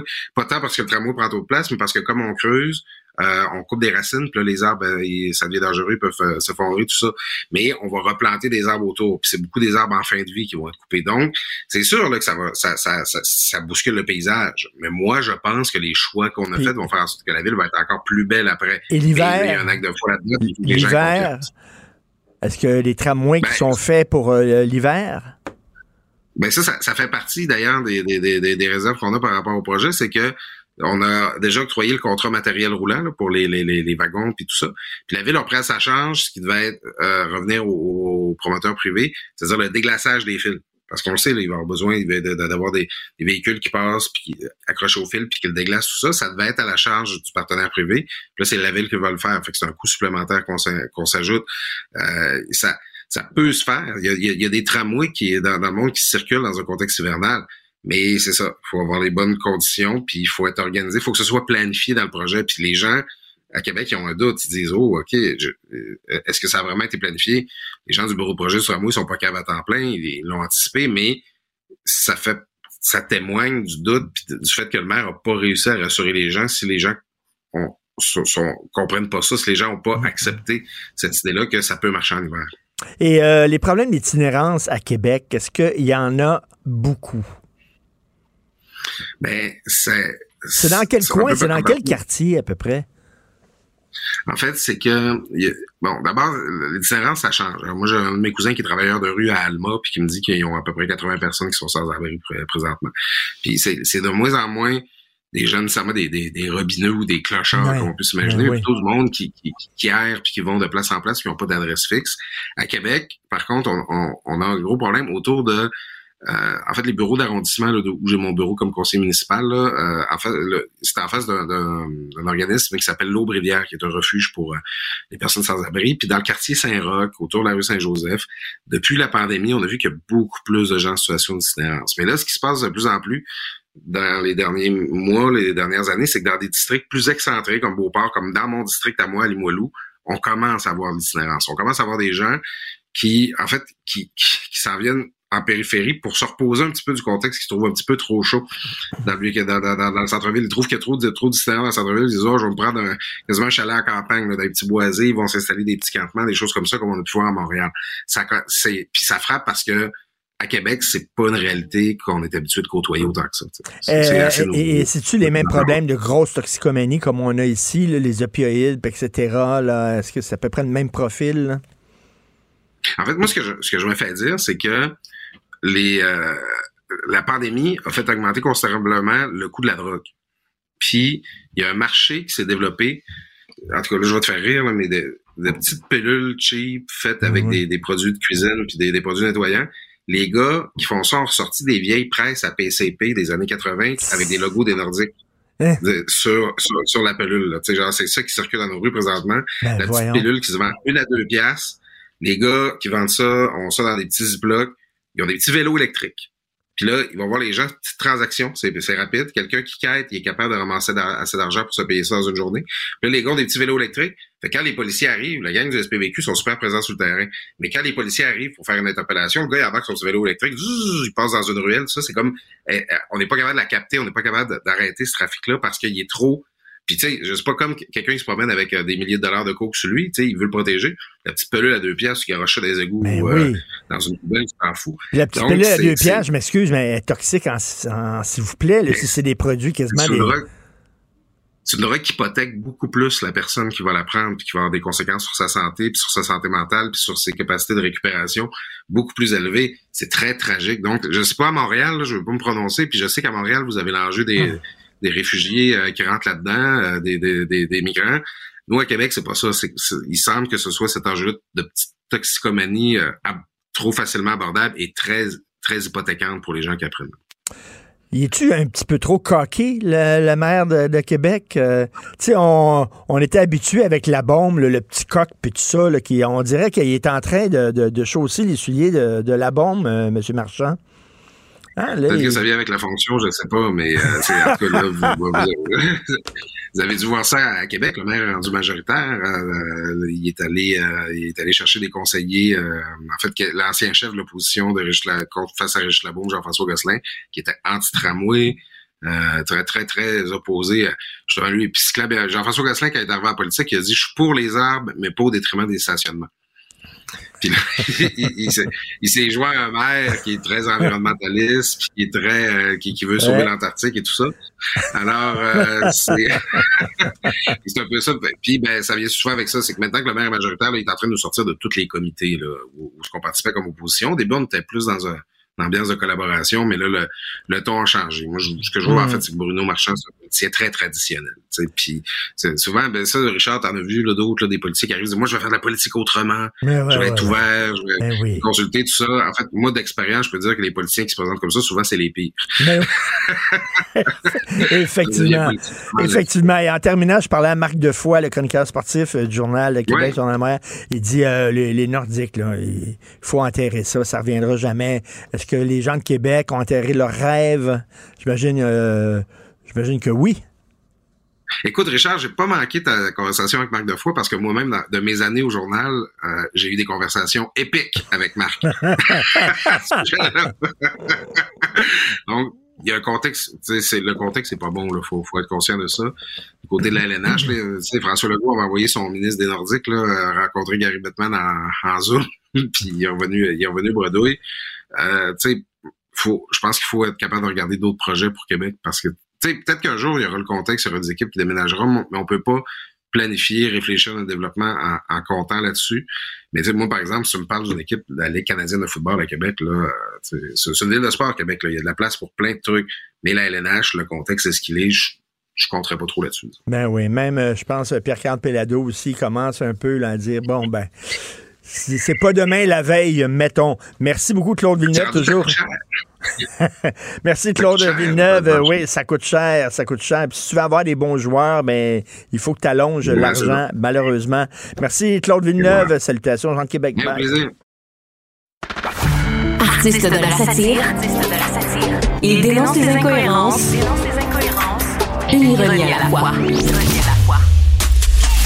Richard Martineau.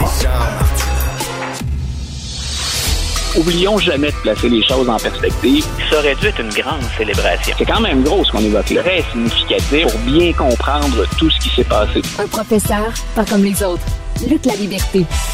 Alors, Luc, tu veux me parler de la biographie d'Elon Musk qui va sortir le 12 septembre prochain. C'est Walter Isaacson qui fait la biographie, entre autres, de Steve Jobs, si je me trompe pas.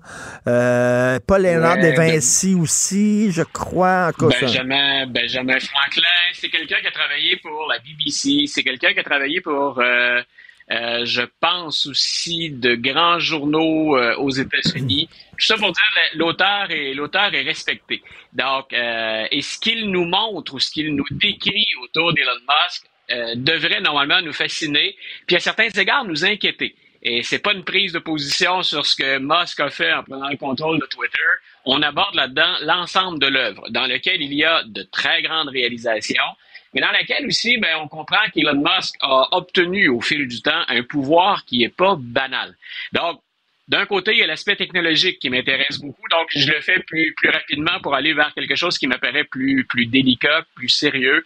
Euh, il y a tout le développement de la voiture électrique. Donc, on le connaît bien sûr pour les voitures Tesla, mais avec les Tesla, le livre nous permet d'aller voir comment il pense concevoir, puis comment il s'est ajusté en cours de route pour développer ce qu'il pense être la solution de l'avenir, qui est le robot taxi. Donc, c'est intéressant. Voiture, bien sûr, sans conducteur. Et lui dit, ben, un jour, la- la- le reste des voitures va devenir inutile tellement ce qu'on va avoir sur le marché va être à la fois euh, abordable et va être pratique. Il est en train de travailler aussi à une voiture, et ça, pour les voitures électriques, il n'y en a pas beaucoup sur le marché. Donc, il travaille sur un concept d'une voiture à 25 000 Donc, des voitures à 25 000 il n'y en a plus beaucoup, point. Et euh, ben, pour avoir fait l'acquisition d'un véhicule électrique dans la dernière année, j'ai rien vu à 25 000 Donc, euh, je, je trouvais ça intéressant. Mais donc, mettons ce volet-là, on y reviendra. Mais si vous voulez savoir comment il fonctionne, Musk, il y a beaucoup de renseignements dans le livre sur sa réflexion, puis son influence. C'est le patron. Il n'est pas tout seul. Mais si ça fonctionne, c'est qu'il met le pied à terre. Et il faut fonctionner avec, ben, avec le caractère fougueux qu'on lui connaît, mais on apprend là-dedans qu'il écoute aussi. Il ne fait pas qu'imposer. De l'autre côté, on sait qu'il est éga- également à la tête euh, d'un réseau satellite qui s'appelle Starlink.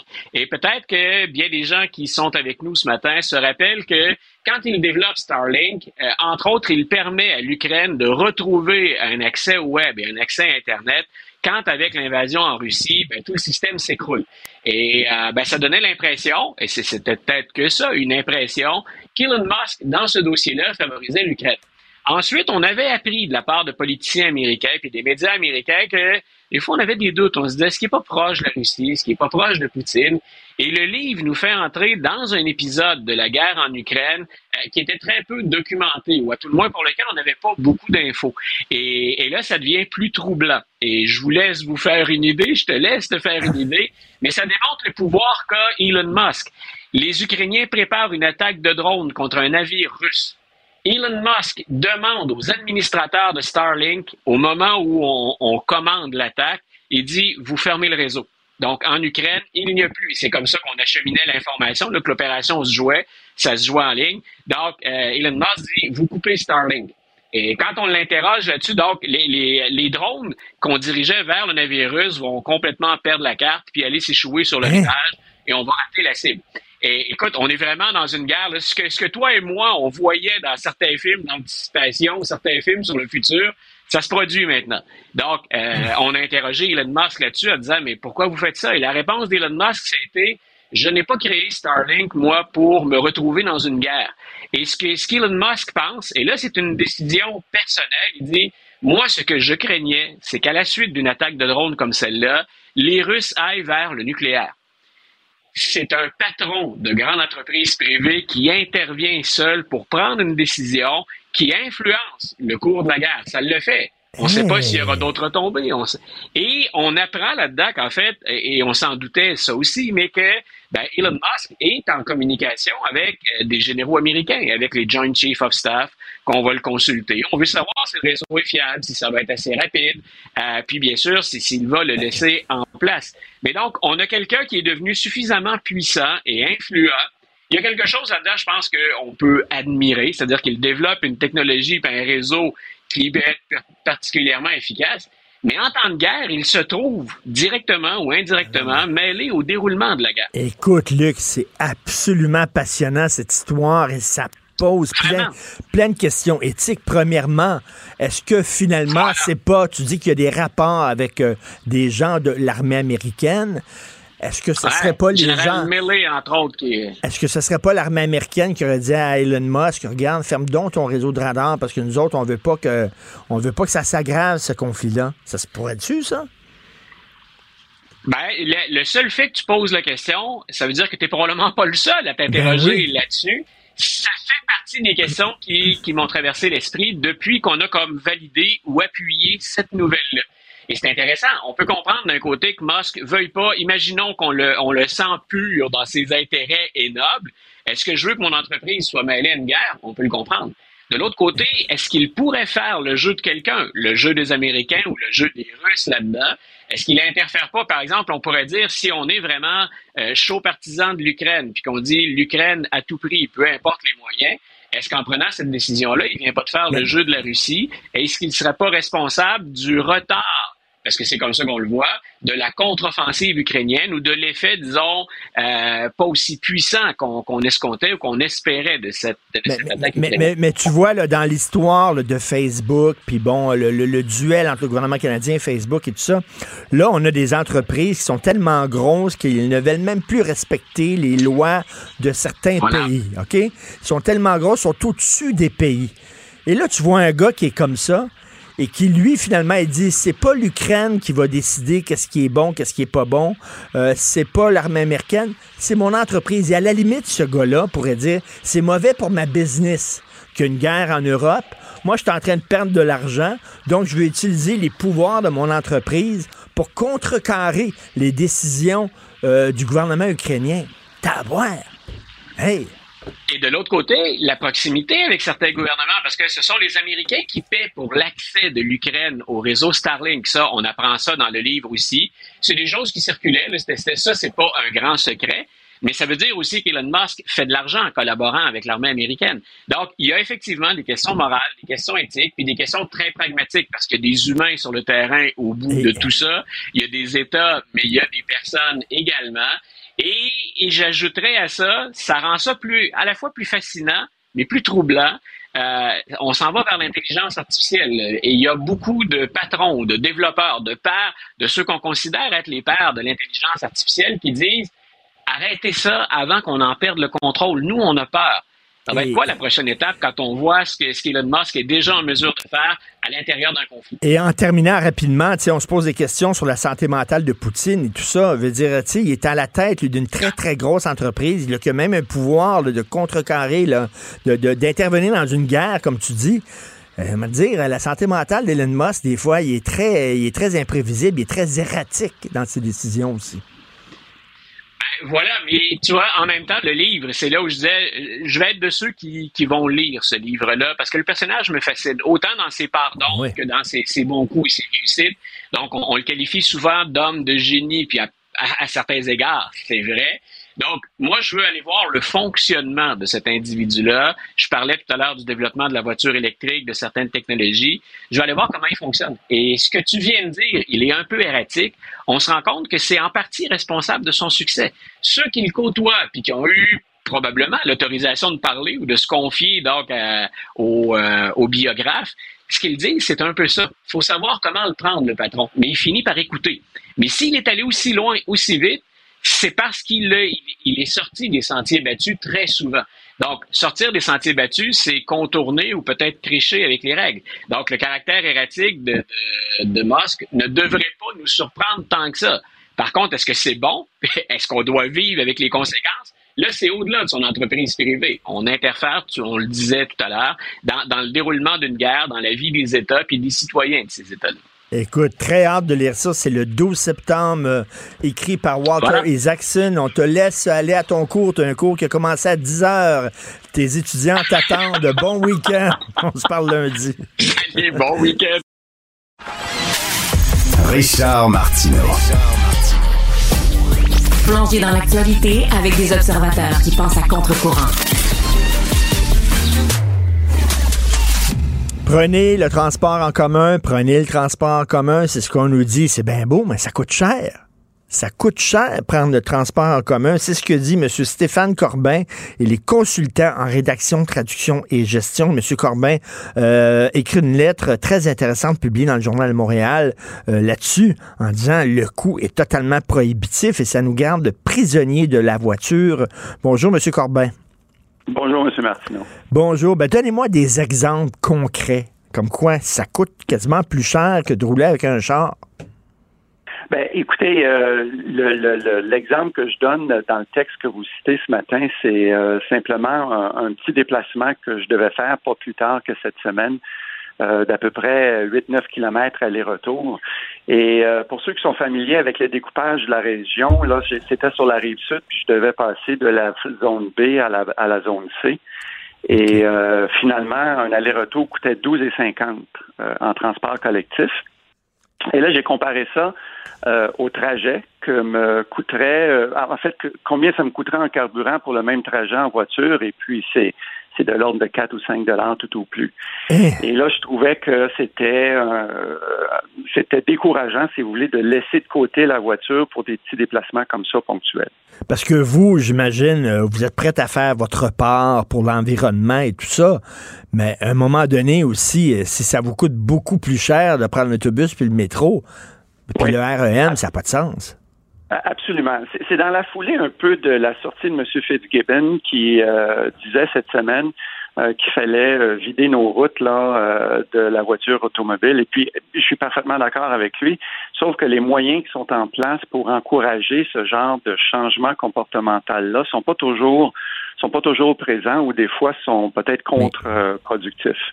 Mais, mais là, c'est une spirale vers le bas, M. Corbin, parce que plus il y a de gens comme vous qui, qui disent ah, ben là, ça coûte trop cher, on n'ira pas, plus ils vont augmenter les tarifs parce que moins il va y avoir d'utilisateurs, puis on dirait que ça s'en va vers le bas, là. Ben, écoutez, c'est une question de choix de société. Je vous donne un exemple. Vous savez, au Québec, euh, les- les- le gouvernement assume l'entièreté des coûts euh, pour l'infrastructure liée à la santé et l'infrastructure liée à l'éducation, mais il en assume aussi l'usage. Euh, les gens peuvent se faire soigner au, au- Québec totalement gratuitement, peu importe leurs conditions de santé. Et l'éducation est gratuite jusqu'au moins 16 ans et lourdement subventionnée même euh, au-delà. Alors la question devient pourquoi est-ce qu'il pourrait pas en être, pourquoi est-ce qu'il en est autrement pour le transport collectif. Le gouvernement assume une très bonne part, sinon presque la totalité des coûts d'infrastructure, mais peut-être qu'il pourrait combler un manque à gagner que le particulier n'arriverait pas à couvrir avec des tarifs euh, préférentiels. Vous comprenez ce que je veux Oui, dire? oui, oui. Et euh, dé- déjà dire aux gens, lâchez votre auto puis venez dans le transport en commun. Vous savez, on a, on a un attachement psychologique à notre char. C'est difficile de les faire sortir de leur auto. Puis je parle pour moi aussi. Là. On est bien, notre auto, on est tout seul, on a la paix, on a notre musique, tout ça. C'est comme une bulle, on est protégé. puis là, commencer à s'asseoir à côté de quelqu'un, puis euh, ben, on n'aime pas ça. Déjà, c'est difficile de, de faire décrocher les gens. Mais si en plus, le prix n'est pas là, puis c'est prohibitif, ben là, on se tire dans le pied, ben raide. Oui, vous avez raison, mais je donnerais euh, aussi un, petit coup de pouce au transport collectif. Vous savez, il y a des avantages d'aller prendre le métro ou d'aller prendre l'autobus, euh, ne serait-ce que de marcher pour aller au coin de rue, ça, pour aller à l'arrêt, ça, ça donne euh, ça donne notre exercice quotidien, ça nous permet de rencontrer des gens, ça nous permet de, de socialiser, euh, d'être dans l'action si vous voulez. Fait qu'il y, a, il y a des avantages. Moi, je suis un, un- vendu euh, indéfectible à la cause du transport collectif. Lire, lire dans le métro, lire dans l'autobus aussi, on peut pas faire ça en conduisant. là. Exactement. On peut travailler, etc. Vous avez euh, très, euh, vous avez parfaitement raison. Mais lorsque vient le temps de faire un choix, parce qu'il y a des déplacements qui sont impossibles à faire en, euh, autrement qu'en voiture privée, ou très difficiles, ou pas pratiques du tout. Mais lorsqu'on a le choix pour un déplacement quasiment rectiligne, euh, ponctuel, d'un point A à un point B, où le transport collectif est offert, à ce moment-là, ça devient un calcul mathématique. Et là, je trouve que l'écart est encore trop grand. Et si on réduisait l'écart, on arriverait peut-être à convaincre les gens d'opter plus souvent pour le transport collectif et de laisser leur voiture euh, dans l'entrée plutôt que de l'utiliser pour ces déplacements-là. Mais mettons l'argent de côté, là, euh, la fréquence. Là, est-ce que vous trouvez qu'il y a une amélioration euh, pour la fréquence de passage des autobus et du métro et tout ça?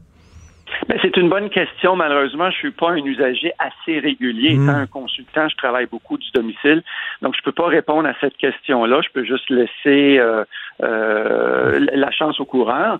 Euh, cela dit, il y a toujours moyen d'aller chercher l'horaire euh, de l'autobus et du REM et de se coordonner pour arriver euh, de façon opportune au, à l'arrêt là pour pas euh, prendre trop de temps.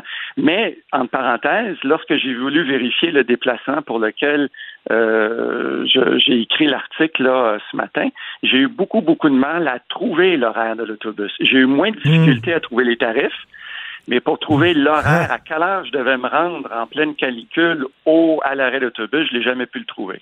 Et là, vous dites, là, c'est intéressant, vous dites, là, ça me coûterait 12,50 faire le trajet que je voulais faire en transport en commun, alors que dans mon auto à essence, ce serait 4 en essence. Imaginez si vous aviez un char électrique, ça coûterait encore moins cher. fait que euh, les, les gens disent euh, qu'ils ont- qu'ils vont avoir une auto électrique, puis ils vont en avoir de plus en plus. Fait que on est en train de se tirer dans le pied. D'un d'un côté, on encourage l'auto électrique, mais de l'autre côté, les gens vont dire c'est tellement pas cher l'auto électrique, que pourquoi j'irais dans le transport en commun? On est en train de vampiriser le système de transport Ouais. en commun. Entre, oui, et euh, la, la quantité de voitures euh, électriques sur nos routes euh, ne font rien pour préserver notre infrastructure. Vous savez que les dommages euh, euh, aux, aux voies euh, de- de- de- d'automobiles sont, sont- que la voiture soit électrique ou qu'elle soit à essence, c'est la même chose. Ben oui. La congestion, Ben oui. la même chose aussi. Donc, il faut absolument trouver les moyens d'encourager le transport collectif et je pense que ça passe entre autres, pas exclusivement, mais en très grande partie, on a tendance à sous-estimer l'incidence des, euh, des, des tarifs pour encourager les gens à prendre le transport collectif. Ben écoutez, la question s'est posée avec le REM. Là, les gens ont dit eh, c'est bien beau là, le, le stationnement euh, euh, où on laisse notre auto pour prendre le REM, mais c'est super cher, ce stationnement-là. Donc, il y a des gens qui Ah, disent ben, je ne le prendrai pas, le REM. Ben oui, euh, c'est ça, c'est ça. Euh, non, il y, a- y a définitivement, selon moi, des, des, des choses à faire. Euh, je crois que ça devient une question de priorité, une question de société.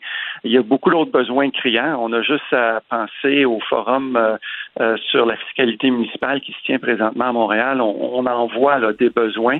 Donc, ma question ce matin est peut-être un peu inopportune si on tient compte de l'ensemble des besoins criants que- auxquels le Non, gouvernement doit faire face.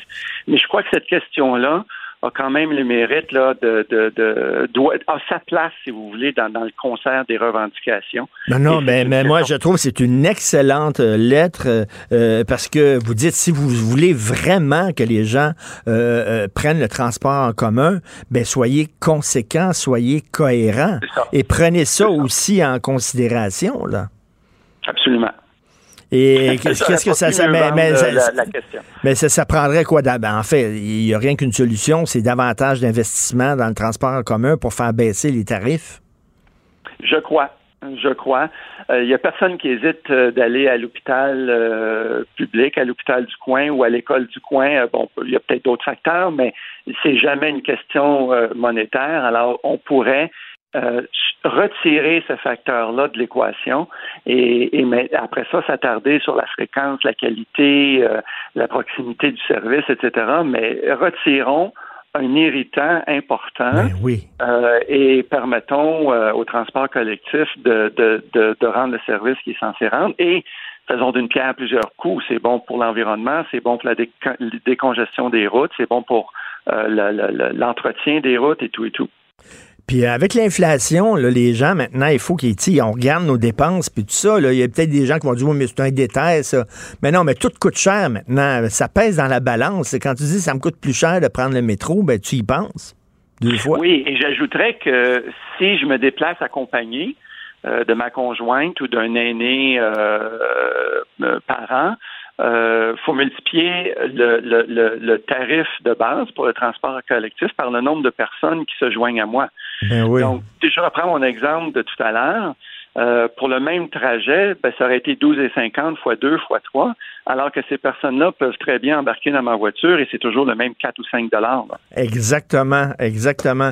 Excellente lettre, M. Stéphane Corbin. Euh, très bonne réflexion, consultant rédaction, traduction et gestion. On peut lire ça dans la section Faites la différence du Journal de Montréal. Bonne journée, bon week-end. Martineau, il n'y a pas le temps pour la controverse. Il a jamais coulé l'eau sous les ponts. C'est lui qui la verse. Vous écoutez Martineau. Cube, Cube Radio. Les rencontres de l'heure. C'est à peu près sûr qu'un jour ou l'autre, tu vas te manger une baffe d'en face. Rémi Villemur. Moi, ça, ça me dépasse. Ce mouvement-là est à prendre au sérieux. La rencontre Villemur du B. Moi, j'ai d'autres choses à dire aujourd'hui. Alors, la rencontre Villemur-Dubé, c'était cet été. Là, ça va être la rencontre Villemur-Martineau. Alors, parce que euh, Rémi Villemur euh, va être maintenant, va faire partie de l'équipe de façon régulière. Vous le connaissez, étudiant en maîtrise en histoire. Vous l'avez écouté cet été. Euh, il est brillant. Il est poète aussi. Euh, bonjour, Rémi. Salut, Richard. Très content que tu sois là. Écoute, lorsque tu écris, euh, des textes ou des livres ou des poèmes, tout ça. Est-ce que tu fais lire ton texte par des sensibility readers? Alors, pour ceux qui ne savent pas ça, c'est que, bon, il y a des gens qui sont spécialisés, qui lisent des manuscrits, puis là, ils vont dire, est-ce qu'il y a des phrases ou des mots qui risquent de heurter certaines communautés? Alors là, ils vont lire le texte et ils vont dire Ah, tu devrais réécrire ce passage-là parce que ça risque de heurter un tel ou un tel ou un tel ou un tel. Donc, euh, ils polissent le texte.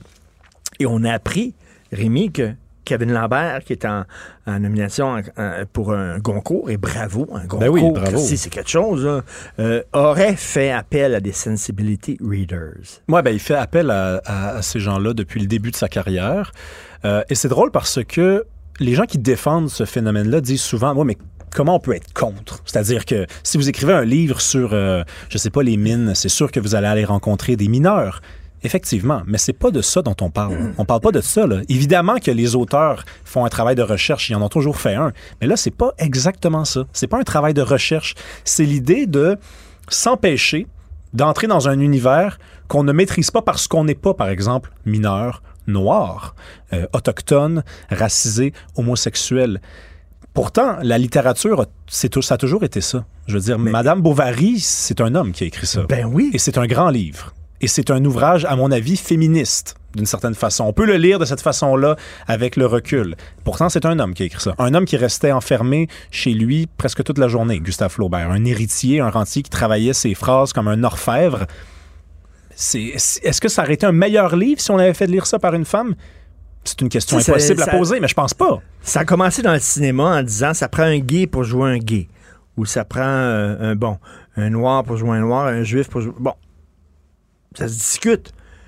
Mais là, la littérature, c'est que tu vois pas, là. La littérature, c'est de l'imagination de A à Z, là. Ben oui. Euh, donc, c'est- spécial. Est-ce que ça veut dire que maintenant, les Blancs peuvent parler seulement de la réalité des Blancs? Et euh, si, tu sais, on avait fait le, le procès avec Slav en disant, ben, comment ça se fait, qu'est-ce qu'elle connaît des Noirs, etc. Bon, c'est inquiétant. Ben, c'est inquiétant surtout quand on se rappelle c'est quoi la littérature exactement? C'est la littérature, c'est pas un miroir. La littérature, c'est pas une es- c'est pas une photographie. La littérature, ça, ça sollicite l'imagination et surtout un imaginaire. Donc, c'est pas n'importe qui. Parce que si c'est ça, là, si on fait ça, ben, tout le monde va écrire le même livre. Hein?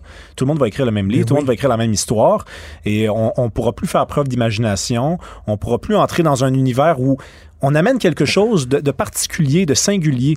Mais bon, Kevin Lambert, c'est particulier parce que il y a un jour où on dit Ah mon Dieu, il nous déçoit. L'autre jour, il dit Ah mon Dieu, Goncourt. Puis après, on apprend que Ouais.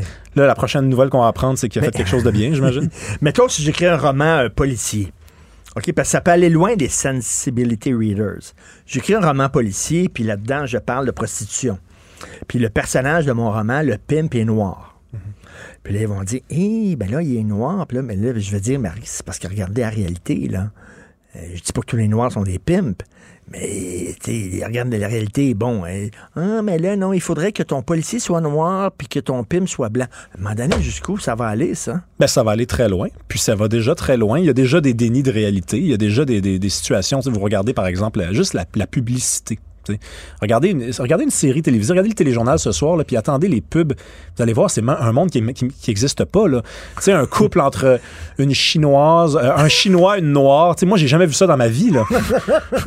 un chinois sortir avec une noire. Puis là, pourtant, vous regardez ça. là, Il y a le chinois qui conduit la noire à côté. Puis là, vous avez des enfants roux, blancs en arrière. Mais c'est quoi cette affaire-là? C'est quoi ce monde qui n'existe pas? Ben, ça va déjà jusque-là. Et on, on le fait pour des bonnes raisons. On le fait pour des raisons moralement positives. On le fait pour Ah, mais, mais- contrer, les, contrer le racisme, contrer la stigmatisation, contrer les mais stéréotypes. tu sais qu'on a envoyé des millions de personnes dans des goulags pour les bonnes raisons aussi. Ouais, je hein? sais, je sais. Il n'y a rien de pire que des gens qui veulent ton bien.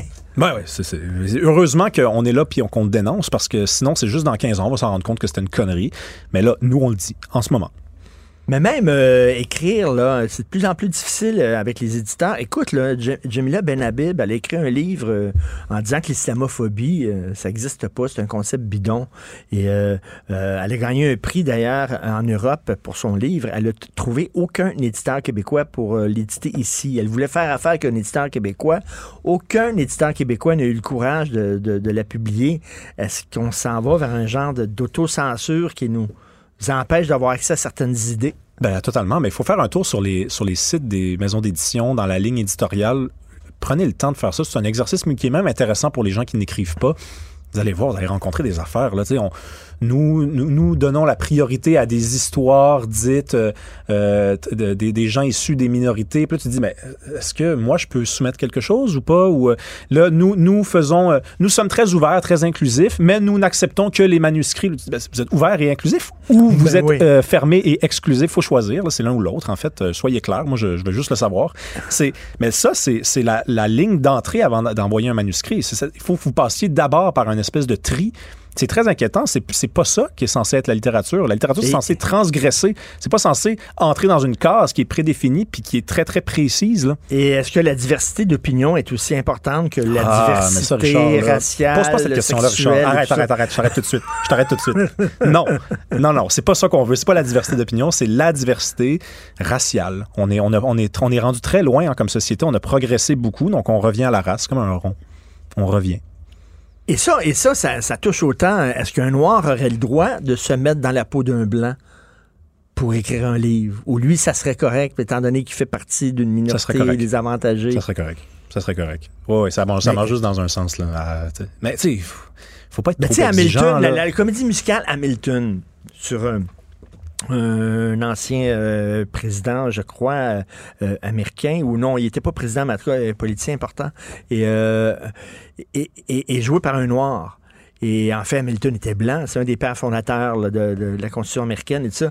Euh, il est joué par un noir. Ça, ça a passé, mon gars. Ils ont gagné tous les prix possibles et impossibles. Hamilton fait l'inverse, fait jouer euh, Martin Luther King par un blanc. Ouais, non, tout le monde va capoter. Là. Ben ouais, mais regarde, la meilleure série, je sais que t'aimes beaucoup la télé puis le, le- le cinéma. La meilleure série pour moi américaine, là, bon, il y a les Sopranos, mais il y a aussi The Wire, qui est Oui, une série sur ouais. les commu- la communauté noire à Baltimore, dans, dans Maryland. C'est un juif qui a écrit ça, un blanc juif, journaliste anciennement du Washington Post, qui a fait une job malade, là. une job de recherche. Puis il écrit les lignes des, des Noirs, puis on a l'impression que c'est des Noirs qui ont écrit les propres lignes. Pourquoi? Parce qu'il est talentueux, parce qu'il a fait son travail, parce qu'il a écouté des gens, parce qu'il a fait un travail de recherche. C'est ce qui devrait suffire. Moi, Tout si on me disait, est-ce que ça aurait été une meilleure série si c'était un black qui l'avait écrit, je veux même pas me poser cette question-là. C'est un blanc. Puis tant, tant mieux, tant pis, je m'en fiche, c'est une bonne série, that's it, that's all. Écoute, euh, ton père était éthicien, tu as grandi, toi, avec des discussions sur l'éthique euh, autour de la table à manger et tout ça. Qu'est-ce que tu penses euh, de la chronique de Loïc Tassé? Là? Euh, euh, on a créé quoi, un, embryon, un, un- un simili embryon humain sans ovule, sans spermatozoïde. Ouais, puis on, on a arrêté après 14 jours, non pas parce que on n'était pas capable d'aller au-delà, c'est parce que la loi interdit d'aller au-delà. Parce qu'après 14 jours, le cerveau commence à se former. et c'est illégal. Et là, c'est illégal. Donc, après 14 jours, on prend ça puis on flush. On arrête, on arrête, puis on dit on le faisait surtout pas pour euh, développer euh, la science liée au, clo- au clonage, on le faisait surtout pas pour créer des embryons en laboratoire, on le faisait parce qu'on veut étudier euh, le développement de l'embryon pour essayer de contrer les, les fausses couches. Bon, ça c'est l'espèce de, de charabia. Moi, je crois pas à ça personnellement. là. Je pense que c'est un projet qui date de plus de 100 ans de créer des embryons. Regarde, je t'ai apporté Le meilleur des mondes d'Aldous Huxley, Ben, un, oui. un livre qui a été écrit en 1931, publié en 1932. Je veux dire, euh, ça fait déjà 100 ans, puis on y rêvait, puis on est rendu à ça. Puis tu sais, qu'est-ce que je pense Mais- de ça? Je veux dire, c'est, c'est très, très, très, très, très inquiétant. Puis on, on se dit des fois, mais non, mais c'est le progrès. C'est le progrès, c'est une bonne chose. Oui, mais le progrès, c'est pas moralement positif, c'est pas tout le temps bon le progrès. Je veux dire, c'est pour moi ça, c'est plutôt la fin. C'est la fin d'une civilisation. C'est le, c'est le déclin. Et c'est la fin d'un cycle. Donc, pas, ça peut pas être le progrès, c'est la fin de quelque chose et le début d'autre chose. C'est, c'est le début d'un monde où on pourra peut-être le faire. Et moi, d'ailleurs, tu sais, Loïc Tassé, très bonne chronique, mais moi, je pense que ça existe déjà, ce truc-là. hein. Michel Onfray, que tu connais, philosophe français, Oui. il dit depuis des années, il dit les Chinois le savent et ils savent déjà maîtriser cette technologie-là.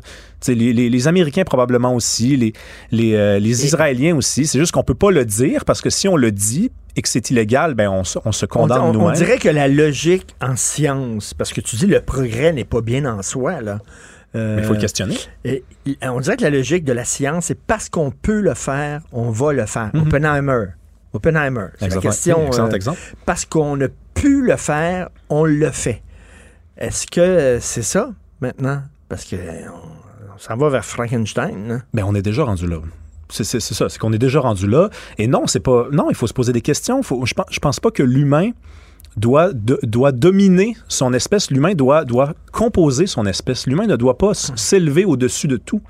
Et ça, c'est très inquiétant parce que, bon, on nous dit que c'est pour les bonnes raisons que peut-être un jour on va faire ça parce qu'il y a une dénatalité qu'on observe partout dans le monde, hein, puis notamment en Chine. Je ne sais pas si tu le savais, mais en Chine, la population risque de baisser de 50% d'ici la fin du siècle. Donc, on parle d'un pays d'à peu près 1,3 milliard de personnes qui va descendre à 700 millions. Donc, là, on nous dit, ben, c'est bon, c'est bon, comme ça, on va pouvoir créer. Oui, mais c'est pas pour ça qu'on fait ça. On fait ça parce que pourquoi on fait plus d'enfants? Parce qu'on ne veut plus en faire, Ben parce que c'est un sacrifice, parce qu'on veut plus les porter, parce que parce qu'en plus il y a des chances que l'enfant qu'on mette au monde c'est un c'est un enfant qui va être malade, puis on veut pas ça. Nous on veut vivre dans le métavers, Richard. On veut décider quand on va voir un show, puis qu'est-ce qu'on va qu'est-ce qu'on qu'est-ce qu'on voit, puis est-ce qu'on veut aller se promener à Toronto ce soir dans le confort de notre salon? La liberté totale. La liberté 55. C'est ça qu'on veut. Merci beaucoup, Rémi Merci, Richard. On se reparle la semaine prochaine. Merci. Salut. Ouais.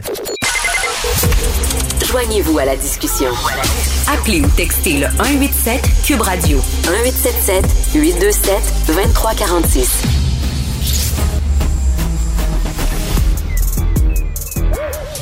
Mathieu Bocoté. Il représente un segment très important de l'opinion publique. Richard Martineau. Tu vis sur quelle planète? La rencontre. Je regarde ça et là, je me dis, mais c'est de la comédie. C'est hallucinant. La rencontre. Bocoté. Martineau.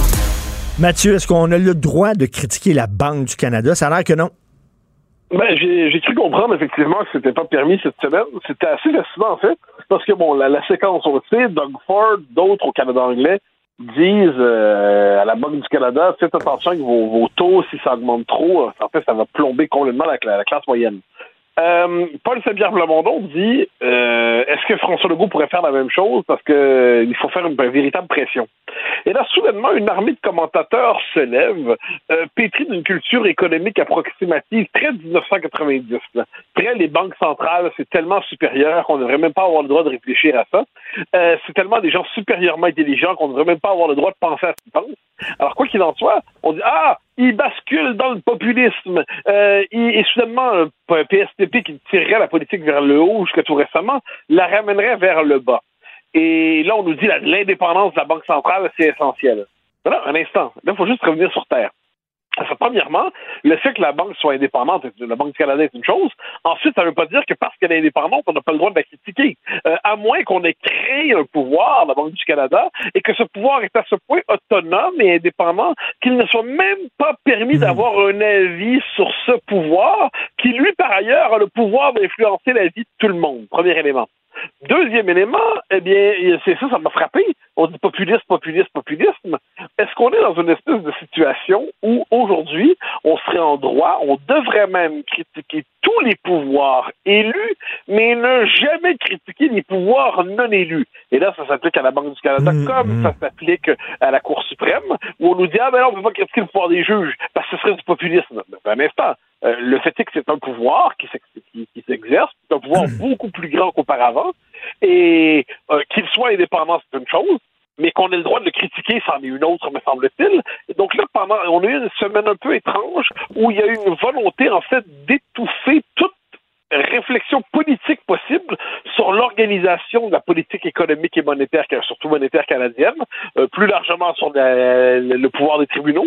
Donc c'est une séquence très étrange où pour avoir l'air malin, puis en plus je me permets d'être sévère envers certains commentateurs sans, sans les nommer, la politesse euh, à ses droits. Euh, globalement, ils ont, ils ont la, la, une culture économique assez approximative. Puis je prétends pas être un grand économiste, hein, on s'entend. Mais justement pour cela, il me semble pour garder une petite gêne avant de dire, euh, de répéter simplement les slogans qu'on nous suggère. Mais écoute, j'ai même, j'ai même lu ça, Mathieu, j'ai même lu ça dans le National Post cette semaine. Il y avait une chronique dans le National Post. National Post, un journal quand même assez euh, campé à droite. Euh, Donc, euh, c'est pas, c'est pas la gauche qui est contre la Banque du Canada. Mais tu sais, ils, disent laissez la Banque du Canada tranquille. Ils savent ce qu'ils font, puis les politiciens n'ont, les politiciens n'ont pas à s'en mêler. Non, mais moi, c'est fascinant, ça. Et, ce qui est drôle, c'est que que la Banque du Canada pense ça, c'est normal. Je veux dire, toute personne qui décide est persuadée d'être, euh, de mieux savoir que tout le monde. Mais que des gens disent, des, commentateurs, des chroniqueurs, des éditorialistes disent, ne vous intéressez pas ça, c'est trop important pour vous finalement. Ça vous dépasse. Vous vous n'êtes pas à la hauteur. Et là, j'avais l'impression de voir, mais tu me permettras la formule, mais des, petits laquais du pouvoir. C'est-à-dire des gens qui sont tellement fiers de répéter les slogans de leur maître, des gens qui sont tellement fiers de répéter le slogan qu'il faut répéter pour donner l'impression d'appartenir hein, à, à, la bande des puissants. Je trouvais ça assez singulier. Or, me semble-t-il qu'on n'est plus dans le monde de la mondialisation heureuse où le droit régule tout, où les banques centrales surplombent tout et où le politique est simplement appelé à, gérer finalement euh, des nuances dans le taux de croissance. Euh, il est légitime aujourd'hui de réfléchir sur euh, à la configuration institutionnelle générale de nos sociétés. Puis ça veut dire que critiquer la Banque du Canada, c'est permis. Ça ne veut pas dire encore une fois qu'on veut établir les taux de la banque à l'Assemblée nationale ou, ou, à la Chambre des communes. Ça veut dire qu'il est possible pour les politiques d'envoyer des messages, mais apparemment c'est pas permis ça. Je t'amène sur un terrain glissant, tu m'ouvres la porte. Alors, tu disais, parmi les noms, les, les noms élus qu'on n'a pas le droit de critiquer, il y a les juges, la Cour suprême, Mm-hmm. il y a la Banque du Canada. Est-ce qu'il n'y a pas la santé publique aussi? Mais avec plaisir. Hein, tu moi, tu vois, euh, moi, pendant la COVID, je sais, j'étais dans une situation particulière. Tu sais, il y avait globalement, je, je m'en souviens euh, intimement, il y avait, le, appelons ça le parti des mesures toujours plus. C'est comme si euh, euh, on avait repéré qu'il restait une activité sociale disponible, on pouvait respirer sans masque, euh, et euh, puis en parlant à un ami, et là il y avait naturellement quelqu'un qui était là pour dire ah ah il faut interdire cette activité. Puis de l'autre côté, il y avait, j'en conviens, des zigotos qui disaient c'est la pandémie organisée par Bill Gates pour diminuer l'humanité. Bon, ça, c'était des, des Les, les authentiques conspis, il y en avait quand même des vrais conspis. Mais le commun des mortels qui disait, euh, je m'excuse, mais les bon, par exemple, euh, on va trop loin avec les mesures sanitaires, on va trop loin avec les confinements, on va trop loin avec les, euh, les couvre-feux, on va trop loin avec ci, trop loin avec ça. C'était un point de vue qui aurait dû être légitime, mais on traitait tous ces gens-là de conspires. Et là, la santé publique il se présentait comme l'expression supérieure de la science.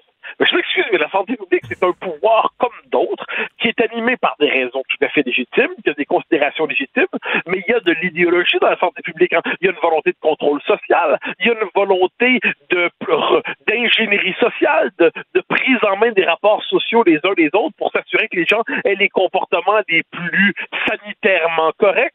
Bon, mais ça existe, ça. Alors non, la mhm. santé publique, moi, j'ai toujours, je précise, pour être, pour être tout à fait honnête, bien avant la pandémie, j'étais sévère envers la santé publique, moi. Je trouvais qu'il y avait, euh, par exemple, quand sais, la santé publique qui nous dit n'oubliez pas, euh, je sais pas, fumez pas si, mangez pas, euh, oubliez pas de manger vos légumes, buvez quatre verres d'eau par jour, ou j'en sais fait, fait la liste des comportements. J'ai toujours trouvé qu'il y avait une forme d'autoritarisme hygiénique qui s'exprimait à travers elle.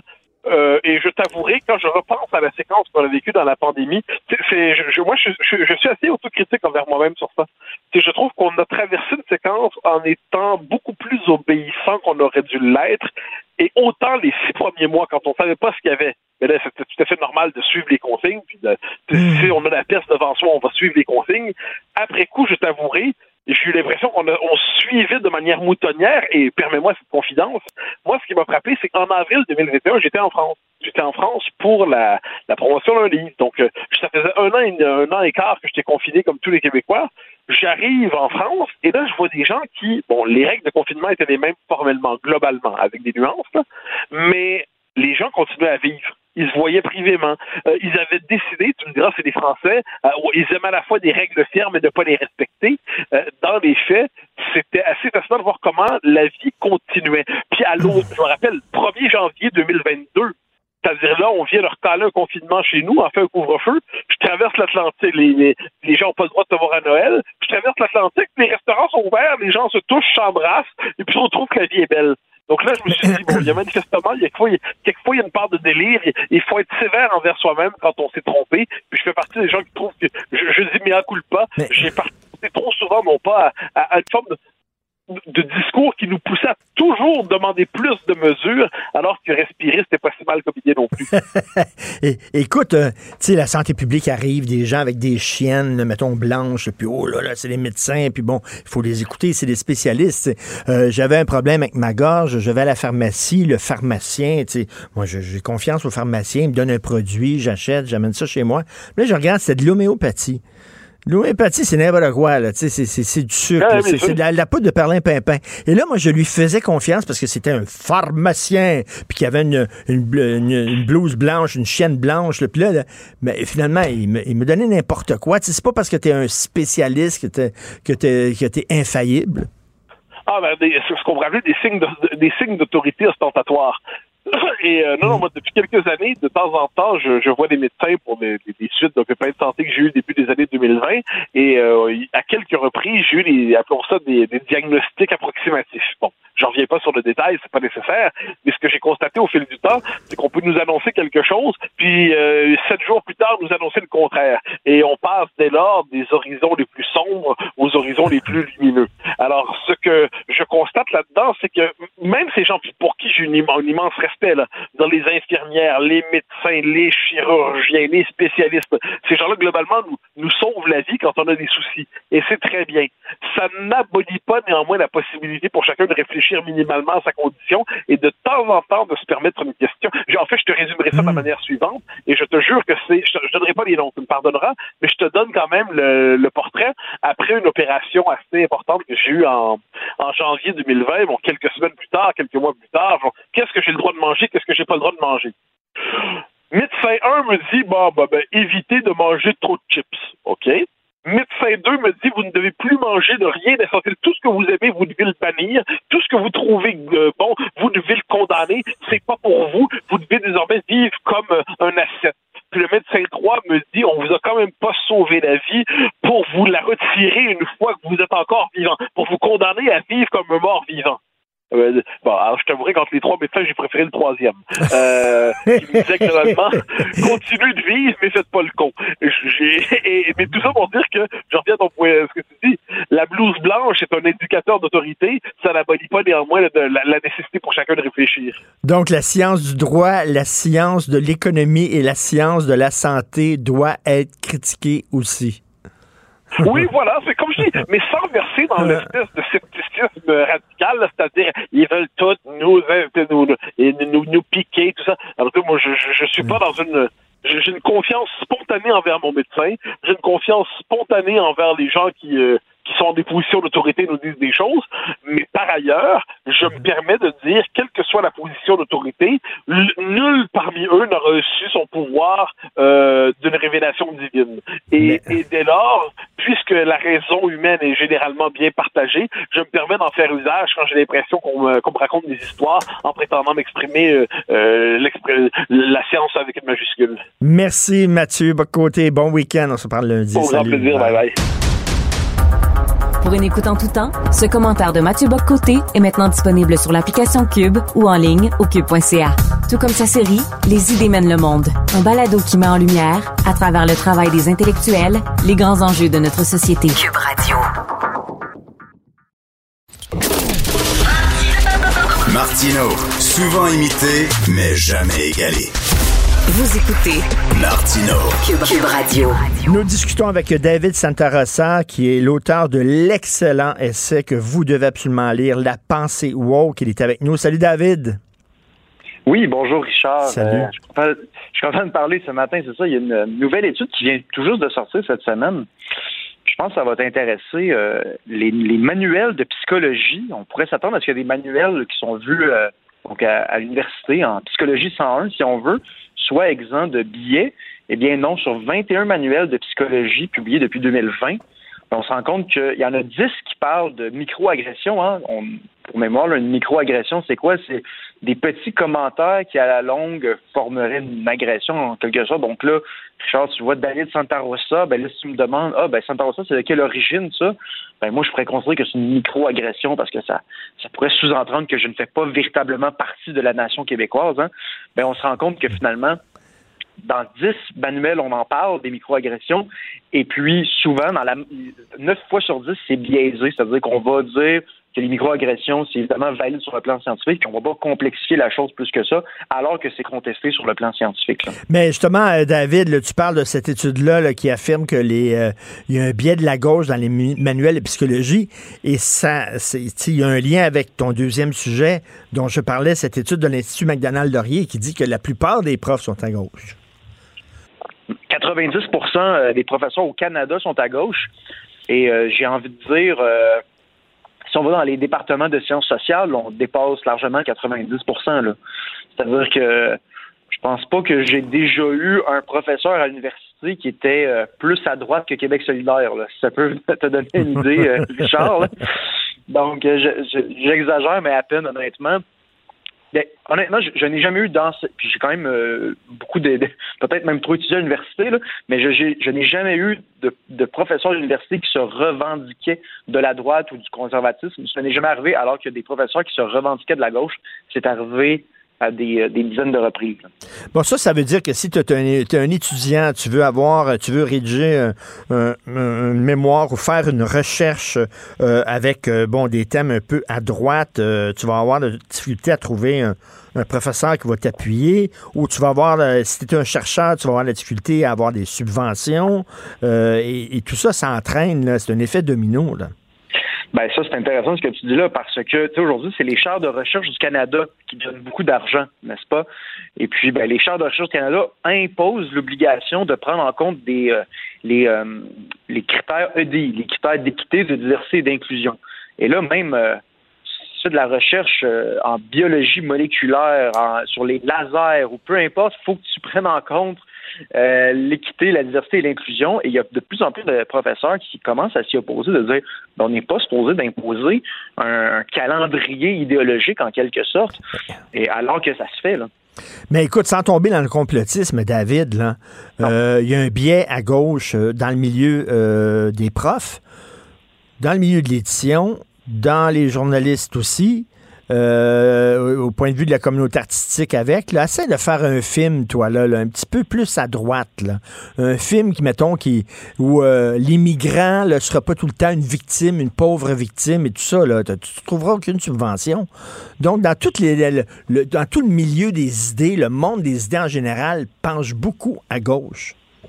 Oui, ben, c'était ma, ma thèse dans mon essai La pensée woke, euh, que j'ai peut-être publié l'année dernière, hein, de dire, ben, dans le, le, le commun des mortels ne pense pas nécessairement ces idées de gauche, ces idées woke, mais dans les sphères de pouvoir, tu l'as dit, médiatique, artistique, euh, intellectuelle, université, ben, on le voit, c'est cette, idéolo- cette idéologie-là qui domine l'institution.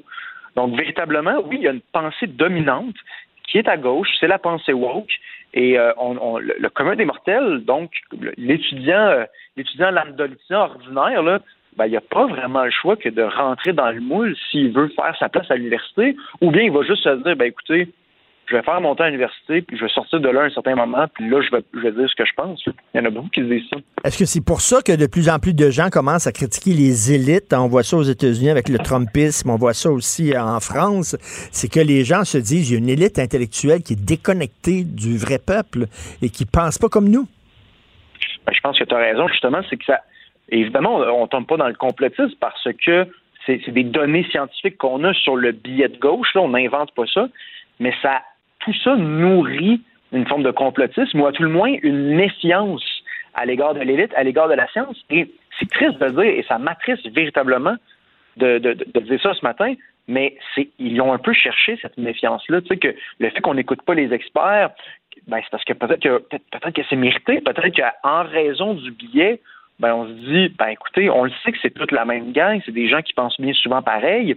On peut même plus tant se fier sur les, la, fameuse révision par les pairs.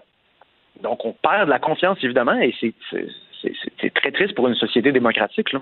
Mais c'est ça, c'est drôle parce qu'on n'arrête pas de nous parler de diversité, mais maudit que la diversité d'opinion, euh, elle n'est pas très présente. Hein? Ben voilà, c'est-à-dire qu'on n'arrête pas de parler de représentativité, n'est-ce pas? hein? Donc, nos institutions doivent représenter euh, racialement la population. Hein? D'ailleurs, c'est assez curieux, là, c'est-à-dire qu'il doit y avoir la même proportion de Noirs dans nos dans telle institution que dans la que dans la population générale, donc dans les médias, etc.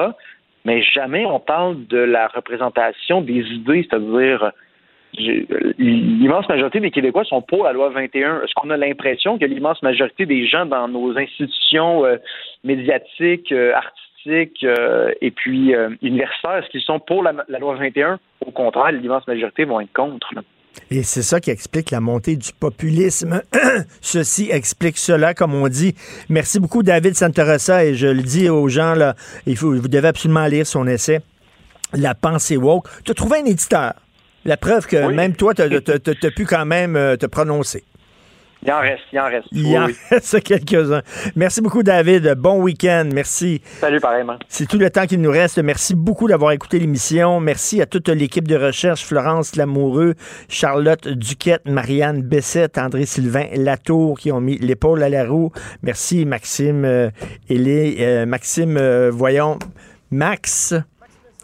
Mais that's it, Monsieur Sayer, that's it. Euh, merci beaucoup. Et Jean-François Roy à la régie, la réalisation, la mise en onde. C'est Benoît Dutrisac qui arrive. On se reparle lundi. Bon week-end. Cube Radio.